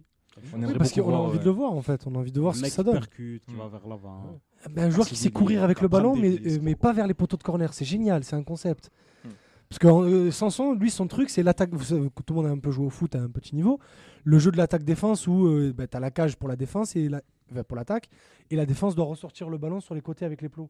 Sanson, tu le, mets, tu le fais faire ça en Ligue des Champions, on a 4 étoiles dans l'année. Lui, sortir le ballon vers les poteaux de corner, c'est son kiff. Par contre, les cages, c'est au milieu. C'est ça le problème. Mais ça, t'inquiète, il cherche une solution encore. Allez, on, on referme le livre euh, OMS, on verra bien ce que ça va donner. On, on fera le débrief de ce match dans l'émission euh, jeudi prochain. Et on ouvre le livre d'histoire. Euh, On Ah. troque un livre pour un autre. Avec la fameuse chronique d'Amaïs. On a trouvé un On nom. a trouvé un On nom. a enfin trouvé déjà. un nom, la chronique Oh, d'Amaïs. Vous savez, le fameux chant dans la France, l'OM, dans l'Europe, l'OM, euh, qui est chanté dans les virages. Eh ben, on a appelé cette euh, rubrique dans l'Europe, l'OM. Pour euh, une nouvelle petite histoire euh, d'Europe pour l'OM. euh, je crois que tu vas parler du premier buteur à Maïs aujourd'hui. Tout à fait. Mais avant ça, je vais vous faire un petit cours d'histoire. Donc, euh. 26 septembre 1962, l'Olympique de Marseille dispute son tout premier match de Coupe d'Europe à l'occasion du premier tour de la Coupe des villes de foire face aux Belges de l'Union Saint-Gilloise. J'adore ce nom de compétition. nom. Justement, la Coupe des villes de foire porte bien son nom puisque la condition sine qua non pour participer à la compétition était très simple. Si votre ville accueillait une foire internationale, vous aviez le droit de participer à la Coupe des villes de foire. C'est véridique, hein Tout simplement. Au diable le mérite sportif. hein. Il s'agissait ici de combiner l'affluence générée par la foire à la montée en puissance du foot afin de créer un véritable élan économique, une sorte de marketing avant l'heure en soi. Et l'OM profite donc de ce procédé pour être invité et jouer ainsi la Coupe d'Europe. Ironie de l'histoire, les Olympiens évoluaient la saison précédente en deuxième division française. Donc là, on en revient, le mérite sportif euh, n'existe pas. quoi. Vraiment une autre époque, bref. Revenons donc à ce duel entre l'OM et les Belges de l'Union Saint-Gilloise. Sous une pluie battante, les Olympiens parviennent finalement à gagner grâce à Étienne Sansonetti. En marquant le- accent, ouais. Je l'ai travaillé. En marquant le premier but de l'histoire du club en Coupe d'Europe, l'attaquant olympien vient d'entrer dans la légende du club, dans l'anonymat le plus complet malheureusement. En effet, seuls 857 spectateurs sont venus garnir les tribunes du stade Vélodrome, soit la pire affluence de l'histoire olympienne en Coupe d'Europe à ce jour. Sansonetti dira d'ailleurs plus tard France Football Autant en championnat, le public créait de belles ambiances, autant je ne me souviens pas vraiment du contexte de ce premier match euh, européen. C'est vous dire, hein, c'est quand même euh, un moment marquant dans l'histoire du club, mais même le protagoniste principal ne s'en souvenait même pas. L'attaquant d'origine corse aura finalement l'occasion d'attirer la lumière des projecteurs plus tard dans sa carrière. Certainement lassé par un OM évoluant régulièrement en deuxième division à cette époque, Sansonetti quitte le club après 40 buts marqués en 115 matchs, direction Valenciennes, puis Angers. Mais c'est dans sa Corse chérie que Sansonetti vit les plus belles heures de sa carrière. En 1967, il termine meilleur buteur de Division 2 avec le Sporting Club de Bastia, avant de vivre son heure de gloire l'année suivante. En 1968, alors âgé de 32 ans, Sansonetti termine meilleur buteur de Division 1 avec l'AC Ajaccio en inscrivant 26 buts. Sacrée performance. Ensuite, Sansonetti poursuivra et terminera sa carrière sur l'île de Beauté avant d'y terminer ses jours en 2018 à l'âge de 82 ans. Véritable icône footballistique en Corse, Sansonetti restera aussi à jamais dans la légende de l'OM pour sa capacité à marquer des buts cruciaux. On gardera évidemment en tête cette réalisation face à l'Union Saint-Gilloise, mais aussi ce doublé en mai 1962 face à Besançon qui permet aux Olympiens de retrouver la Division 1 après plusieurs années de purgatoire. Merci pour tout, Sanso. Ben merci à Maïs pour cette magnifique chronique. La chronique dans l'Europe, l'OM qui va nous accompagner tout au long de la saison vu qu'on fait notre retour en Ligue des Champions. Ligue donc des il fallait un Champions, peu fêter ça. euh, On espère qu'elle va nous accompagner très longtemps, on en doute un peu. hein. Je peux raconter un truc Jusqu'à décembre, après, je pense que tu auras plus trop de chroniques à faire. Euh, Maïs. ouais, ouais. Désolé, mais- Ah non, on peut continuer. hein. Désolé, mais après, je pense que Je ça suis va être mouvant. compliqué. Il faudra trouver un autre, euh, autre chose. Tu voulais, oui, Idriss, tu voulais, tu voulais dire quelque chose. Tout à l'heure, dans la conversation privée qu'on a pour parler de l'émission, il avait écrit ça. Et je me suis dit, Pouah, ça ferait un super nom de rubrique. Et en fait, j'avais pas capté que c'était le nom. Tu m'épuises. Ce ce monsieur est épuisant. Vous voyez avec qui on travaille, c'est c'est très fatigant. Je savais pas que c'était le nom officiel. Je me suis dit, ah, ça ferait un méchant nom.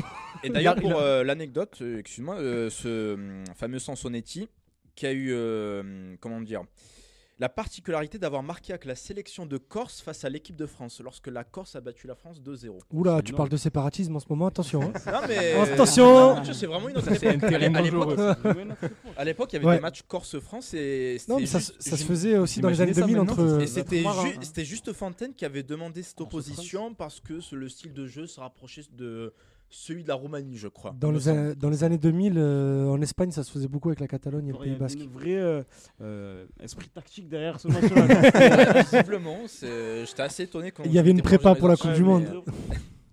Puisqu'on a... Vas-y, vas-y. Et ça s'était joué au Vélodrome d'ailleurs. Voilà, pour la petite histoire. Bah, la capi- capitale de la Corse. hein. C'est Marseille. Oui, mais C'est c'est la le- ville où ouais. c'est la ville où on compte le C'est plus. le Tifo qui avait fait les de Corse. avant un match contre Bastia. souviens. Bastia, c'était la 38e journée euh, de la saison Bielsa. fait Marseille, capitale de la Parce Corse, c'est avec tout la tête de simplement vrai. euh, corse. C'est tout simplement vrai. En fait, c'est la ville qui compte le plus de Mhm. Corse, euh, c'est Marseille. Bon, salut nos amis corses, ils nous écoutent, je pense pas. hein, mais bon. Si On jamais il y en a un, salut ouais. à toi. Passe-nous bonjour sur le hashtag passe ton ballon. Écoute, on, on te lira avec plaisir. Puisqu'on est dans les rubriques, et vous savez, nous on fait un peu des essais en direct. hein, euh, on vous cache pas, on vous livre les coulisses. hein, c'est un peu le côté Cyril Hanouna, c'est genre on dit Oui, tout ce qui se passe. et tout. Il y a Cisco qui a une bonne idée de, de- de rubrique. Il nous a dit pourquoi on ferait pas un rien à voir avec l'OM. Et je crois que Cisco, tu avais envie de parler d'un site que les, les puristes connaîtront, mais que pas tout le monde connaît. Euh, je te laisse prendre place. Euh, Oui, parce qu'il- Amaïs cède sa place. On Il n'y a, il y a que 5 micros, on est 6. Donc, euh, il faut, Non, il mais faut- il Cisco, il, ça fait pas boulot. longtemps qu'il fait de la radio, il parle, mais il oublie qu'il Ouais, le Cisco, micro. il parle à l'autre bout de la salle alors que ça fait, ça fait je sais pas combien d'années qu'il fait de la J'ai une radio. voix de Comorien.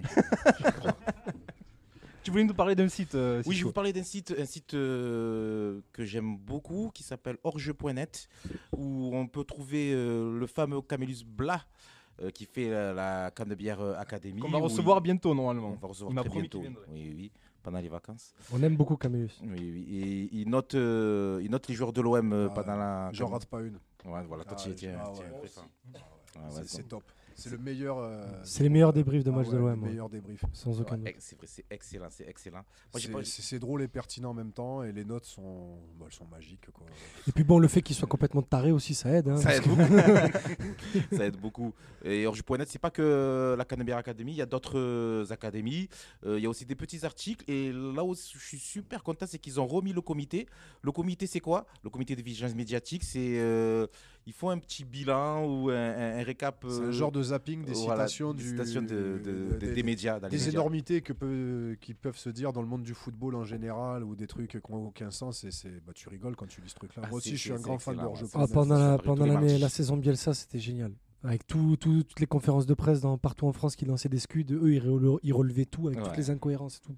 Non, non, c'est excellent. Ouais, c'était- Et même, je, dis que c'est à cause de- du comité de vigilance médiatique que Pascal Pro a sa carrière. C'est probable. ouais. Orjeu a donné une carrière à Pascal Pro. alors, je vais donner une carrière à Pascal Pro, je, je, je persiste à le dire. Et j'en profite aussi euh, parce que c'est grâce à Orjeu que j'avais retrouvé un ami qui malheureusement euh, est mort euh, lors euh, du fameux 13 no- 13 novembre euh, au Bataclan, qui a participé justement à, à la conception et à l'essor de, de ce site. Donc voilà, je, juste pour dire que, euh, que Moquet, on pense souvent, très souvent, très très souvent à vrai. lui. Ouais, on te salue, Moquet. Moquer le policier sur Orge.net. Voilà, c'est- exactement. Excellent, ouais. effectivement. Ouais. Effectivement. Merci, merci Cisco. Ça serait une petite rubrique où on dirait un petit peu ce qu'on a lu, ce qu'on a vu, ce qu'on a entendu et qu'on vous conseillera d'aller d'aller jeter un œil. Orge.net, n'hésitez pas à aller voir, franchement c'est un super site et vous verrez quand on recevra Camélus euh, Ouais. cette table qu'il est excellent. Euh, et il nous a promis qu'il viendrait pendant les vacances. Des fois, je regrette avec Jordan envie de papa. Hein. Des fois, je regrette Jordan Ayou juste pour la Canebière Joe. C'était excellent. hein, excellent. Moi j'avais autre chose à vous, à vous de- que je voulais vous parler dans cette même rubrique. Euh, c'est rien à voir avec l'OM, mais quand même un, un peu à voir quand même. C'est euh, ce film qu'a réalisé RMC Sport sur Marcelo Bielsa. Euh, en trois parties. Je les ai Donc, bouffés ils ont diffusé la euh, première direct. partie lundi soir et en fait ils ont mis les deux autres parties en replay euh, sur l'application. Et vraiment, si vous êtes un fan de Bielsa ou pas, même. Non, juste fan de Ouais, foot. Fan de foot, Juste vraiment foncez le voir. Parce qu'en fait, ça retrace toute sa carrière, de ses débuts, même en tant que jeune footballeur. Il y a des images de quand il avait 12-13 ans et qu'il joue au foot, jusqu'à ben, là actuellement à Leeds où il est fameux- on a vu sa fameuse montée en première ligue.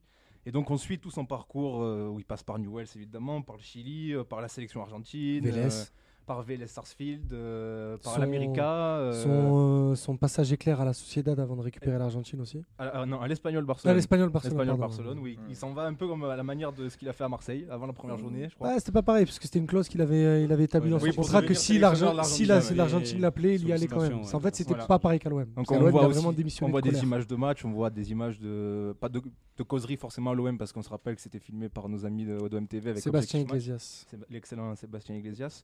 On voit des images à Bilbao, euh, même des images à Leeds. Et franchement, je vous dis, il y a plein de témoignages. Foncez, foncez. Ça dure voir, 3 c'est- heures, hein. une heure, une heure par partie, c'est Et incroyable. on apprend beaucoup de choses. Moi, j'ai appris pas mal de choses. Les Euh, intervenants sont, sont- les ils, ont été choisis euh, vraiment. c'est incroyable. Ouais. Il y a, y a y a le y a le poteau François Miguel de Furia Liga. qui On salue aussi, ouais. Quand, à l'image d'Orjeu, si vous aimez un peu le foot espagnol, allez lire Furia Liga. Ils traduisent plein de trucs, ils font Très, très un paquet d'analyses. Surtout sur euh, la, la- la formation, enfin, parce qu'avec Azir, on est un peu fan de ça. Tout ce qui est formation de jeunes joueurs, tout ce qui est C'est suivi excellent. de jeunes équipes, Furia Liga, c'est tout foot confondu. C'est pas loin d'être le meilleur site qui existe aujourd'hui en francophonie. De- Il y avait François Miquel, du coup, dedans, qui est Ouais. le plus grand spécialiste euh, de foot espagnol en France, à mon humble avis, qui parle beaucoup et qui donne beaucoup, beaucoup de détails euh, sur, Sur la carrière l'expérience de, de, Bielsa. Bielsa à Bilbao, à l'Espagnol Barcelone. D'ailleurs, François Miguel, qui a été à Orjeu, qui a été mon Ouais. successeur dans euh, la Feria Pont Academy. Ouais. Excellent aussi. Oui, On essaiera de le recevoir. Je sais que parfois il vient Il dans la région. Marseille, ouais. On essaiera de le recevoir, François Miguel. Donc vraiment aller voir ce, ce film. Il est vraiment Il exceptionnel. est trouvable partout. Il y a même des petits chenapans qui se sont amusés à le mettre sur YouTube. Oui, voilà, c'est facile à trouver. Alors Sur que c'est gratuit hein, sur la. la, partie sur l'OM, alors bon, évidemment, il y a cet épisode douloureux euh, face à Caen. Donc, euh, bon, on voit quand même de belles images avant, etc. Non, moi, il y a- moi, pour moi, c'est la conférence du 4 septembre. 4 Ah septembre oui, il y a- il y a 2014. ce moment- il y a J'oublierai a- jamais cette Il y a conférence de quelques presse. minutes sur la, la fameuse conférence du 4 septembre où il descend la brune euh, Ah, en public juste après le mercato. et justement, Elodie Malatré, qui est la chargée de presse Ouais, de l'OM, qui euh, parle et qui parle jamais. hein. évoque cette conférence. Donc c'est quand Ouais. même exceptionnel d'entendre sa version à elle. On a aussi dedans du Mourad Aert, du Romain Canuti qu'on salue encore, euh, qui sont aussi des Ouais. amis et Il y des a Mathieu. Franceschi des South Mathieu Franceschi des qui l'a rencontré. Il y a notre ami Romain, Pelli, Romain Pellissier Romain Pellissier qui, euh, qui viendra aussi, euh, j'ai eu au téléphone il n'y a pas longtemps, qui viendra normalement. Orge.net et Bielsa le film, voilà, c'était nos deux, deux petits euh, bonbons que vous pouvez aller voir aujourd'hui. euh, voilà. Ah, si j'en- sinon, j'en ai un troisième. Je l'ai pas mis parce que du coup, été occupé aujourd'hui. Rapidement, mais vas-y. Rapide, ouais. Juste aller voir sur la page des Amis du Club des 5 sur YouTube. En ce moment, ils profitent un ouais. peu du fait qu'il n'y ait pas beaucoup, beaucoup de matchs. Et, euh, pour faire des longues interviews, ils ont fait deux interviews cette semaine qu'il faut aller voir de toute urgence, que vous aimez les personnages ou pas. C'est la première sur Alexandre Ruiz pendant une demi-heure où Alexandre Ruiz parle de son parcours et tout ça. C'est c'est superbe. Et la deuxième sur Daniel Riolo, euh, qui euh, est englobé dans, dans une semaine spéciale foot français. Donc il y a l'interview d'une demi-heure de Daniel Riolo et il y a les émissions ensuite de mardi et d'hier, donc du coup de sont mercredi, Très, très qui sont très ouais. intéressantes sur la formation des joueurs français et des entraîneurs français. Donc euh, allez voir ça, c'est quatre vidéos. En gros, vous en avez pour 3 heures aussi, hein, une, heure et- une heure par émission, plus euh, Ouais. les deux interviews d'une demi-heure, ça se mange très vite et c'est Tu passionnant. fais, tu fais bien d'en parler, allez donner de la force à ces gens-là plutôt que de regarder des. De des- Pascal des- Pro, des justement, L'équipe voilà, on l'a 21 cité. ou des choses comme ça qui sont pas du tout intéressantes. Des, des journalistes de qualité. des- Voilà. Voilà, donc hors jeu, Exactement. Fouria Liga, Club des 5, normalement vous êtes bien avec ça. Et passe ton ballon. Et passe ton ballon, c'est obligatoire ça. Allez messieurs, pour euh, dernier débat pour conclure euh, cette émission, il nous reste 6 minutes. On va parler un petit peu de mercato. Euh, ça y est, on a enfin notre attaquant. hein. Le ce, ce- fameux attaquant, Luis Enrique. Accueilli le- par Chichi, c'est toi le boss. le- bah oui, comme toujours. La comme toujours. Comme toujours. Luis Enrique, donc cet attaquant de 18 ans qui arrive en provenance de Botafogo et qui a, qui a signé son contrat. Alors c'est pas encore officiel, mais euh, ça a été confirmé par tous les médias, etc. Il a passé sa visite médicale sans problème, euh, qui va venir renforcer les rangs olympiens. Messieurs, qu'est-ce que qu'est-ce que vous inspire, euh, vous inspire cette arrivée euh, à Mayas Je vois que tu lèves les yeux au ciel. Bah, euh, moi, je suis curieux de, de- savoir ce que les gens peuvent dire parce que même, je pense, les spécialistes pointus du championnat brésilien ne peuvent pas te dire grand-chose. On en parlait en, en privé, il n'a pas beaucoup joué avec Botafogo. Donc, comment tu peux dire que c'est un crack ou quoi On verra. J'espère juste que les supporters de l'OM seront indulgents. Mais bon, le souci, c'est que. Je sais que tu dis ça sans y croire. l'OM, Ouais, mais le souci, c'est- indulgent. Déjà, on n'est pas indulgent de base, mais surtout, Villas-Boas a insisté sur le terme pépite. On parlait hors antenne. Est-ce que c'est pas une erreur de com Je moi, je trouve pense ça très étonnant. Moi je pense que sans l'utilisation de Villas-Boas du terme pépite, je Je pense que les supporters auraient été beaucoup plus patients que ça. hein. Parce qu'en vrai, tout le monde parle des supporters de l'OM comme impatients, que tout le monde à l'OM on veut des noms renflants, tout ça. Mais moi je trouve pas que ce soit si vrai que ça. Aujourd'hui, les supporters de l'OM ont accepté le fait que le club soit descendu de deux ou trois rangs au niveau de son standing. Donc ils sont beaucoup plus patients avec les recrues. hein. C'est justement, on est beaucoup Ouais, plus mais patient t'auras avec les recrues qu'avec les joueurs euh, établis. Une exigence dans le sens où, voilà, dans l'imaginaire des supporters brésiliens qui a Non, des millions ça, d'euros. ça, dix- c'est- vrai pour Robert, ça c'est vrai pour Robert au bar des Trois Lucs, mais sinon ceux Ouais, qui mais- sont ouais, ceux partie- qui- ouais, fait partie des supporters. Non, mais je veux dire, ceux qui suivent un peu le foot, ceux qui sont un peu plus lucides et qui représentent 90% des supporters, ils savent que bah, le mec, il a 18 ans, ça a beau être une pépite, il suffit qu'il fasse deux passements de jambes, mais on va dire, ah, il a du talent, mais bon, il faut le temps que ça prenne. Regardez le temps que ça a pris pour que les premières critiques sur Mitroglou arrivent. Alors qu'il a jamais, depuis le premier match à son dernier, ça a été le même joueur. hein. Les supporters sont un peu plus patients aujourd'hui. Je pense que c'est Villas-Boas qui s'est mis la pression, tout, enfin qui lui a mis la pression tout seul en disant il y a une pépite qui arrive mercredi. Oui, il est serein. Ouais, sur- Il voilà, est sûr de son coup. Et il sait que le, le petit, ça prendra le temps que ça prendra. Mais il va, il va être capable de s'imposer à l'Olympique de Marseille. Est-ce que c'est une bonne chose de recruter un ailier euh, On en avait peut-être un peu petit peu besoin? Ah, mais moi, tu recrutes n'importe qui avec du talent. Franchement, oui, ça peut être une Oui, bonne chose parce que c'est tellement le néant au niveau des remplaçants, euh, en particulier au niveau offensif, parce que c'est attends, nos remplaçants offensifs, si on va dire, on, se mange une suspension des trois devant là, on se retrouverait avec le Prince donc. Il a mis- Je fais attention, j'ai signé le truc. De toute façon, il y a 5 changements cette année, il va jouer tous les matchs. Voilà, donc il y a, ouais, c'est clair.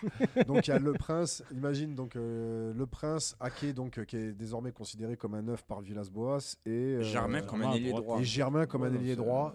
Germain ailier droit, c'est la science-fiction, bah, comme quoi tu vois la, la fiction dépasse la réalité, quoi. La réalité dépasse la fiction, pardon, je vais y arriver. Donc ouais, c'est- une bonne chose. Après, euh, bon, on a rarement eu de réussite avec les Brésiliens, à quelques exceptions près. Et euh, c'est pas que je vais faire un parallèle super douteux avec nos copains de Paris, mais j'ai peur du. Tu te rappelles euh, Attends, comment il s'appelait là? Everton, Everton et ouais. Souza, et j'ai vachement peur d'une Everton Souza avec Luis Enrique. J'espère me tromper. J'avoue, tout à l'heure, avant l'émission, je me suis dit, bah, regarde une vidéo du garçon quand même sur YouTube pour pas avoir l'air trop stupide quand on va t'en parler. Euh, ça a l'air sympa, mais apparemment, les images, c'est surtout des matchs avec les jeunes et pas avec les pros. Donc, euh, bon, euh, c'est bien ce qu'il fait avec les jeunes, c'est très bien. Et après, quand j'ai lu, attends, j'ai lu, c'est je crois que c'est sur le site de l'équipe, je crois qu'il a joué une vingtaine de matchs en tout avec les pros pour deux buts. Et bah pourquoi pas? c'est pas des stats qui font rêver, effectivement. Ben, non mais voilà, tu vois le pourquoi pas, il veut dire euh, fait chier encore. euh, Alors, c'est une recrue conseillée par Pablo Longoria. Hein. André Villas-Boas Alors, l'a confirmé cet après-midi. conf. voilà, tu vois, il y a des, des- des signes sympas. Tu te dis, bon, c'est Longoria, c'est Villas-Boas qui te dit que c'est peut-être une, péti- une pépite. Donc lui, il a dit une pépite. Nous, on se dit peut-être quand même, on va temporiser le truc. C'est Longoria qui, qui est là et qui est censé faire mieux que son copain Zubizarreta. Bon. Non, bah on va. Puis après, voilà. Après, Idriss a raison. C'est vrai qu'on est, on n'est pas patient de base, mais on a pris à l'être. On a été patient avec Mitroglou, on a été patient aussi avec le Prince, quand même, pas mal. Parce que il Oh, ça, moins, je trouve. C'est compliqué. On lui a pas laissé beaucoup sa Je chance. hein. trouve qu'il y a une grosse. Non, en vrai, oui, ils sont devenus Très patients. patience Oui, pour oui, Oui. Franchement, on est devenus très Il y en patients. a même, je pense, qui croient encore Qui qu'il est croient capable encore, de jouer au ballon. Ouais, bah, parce qu'il a, a mis, il a mis 2-3 buts. Non, c'est pas vrai.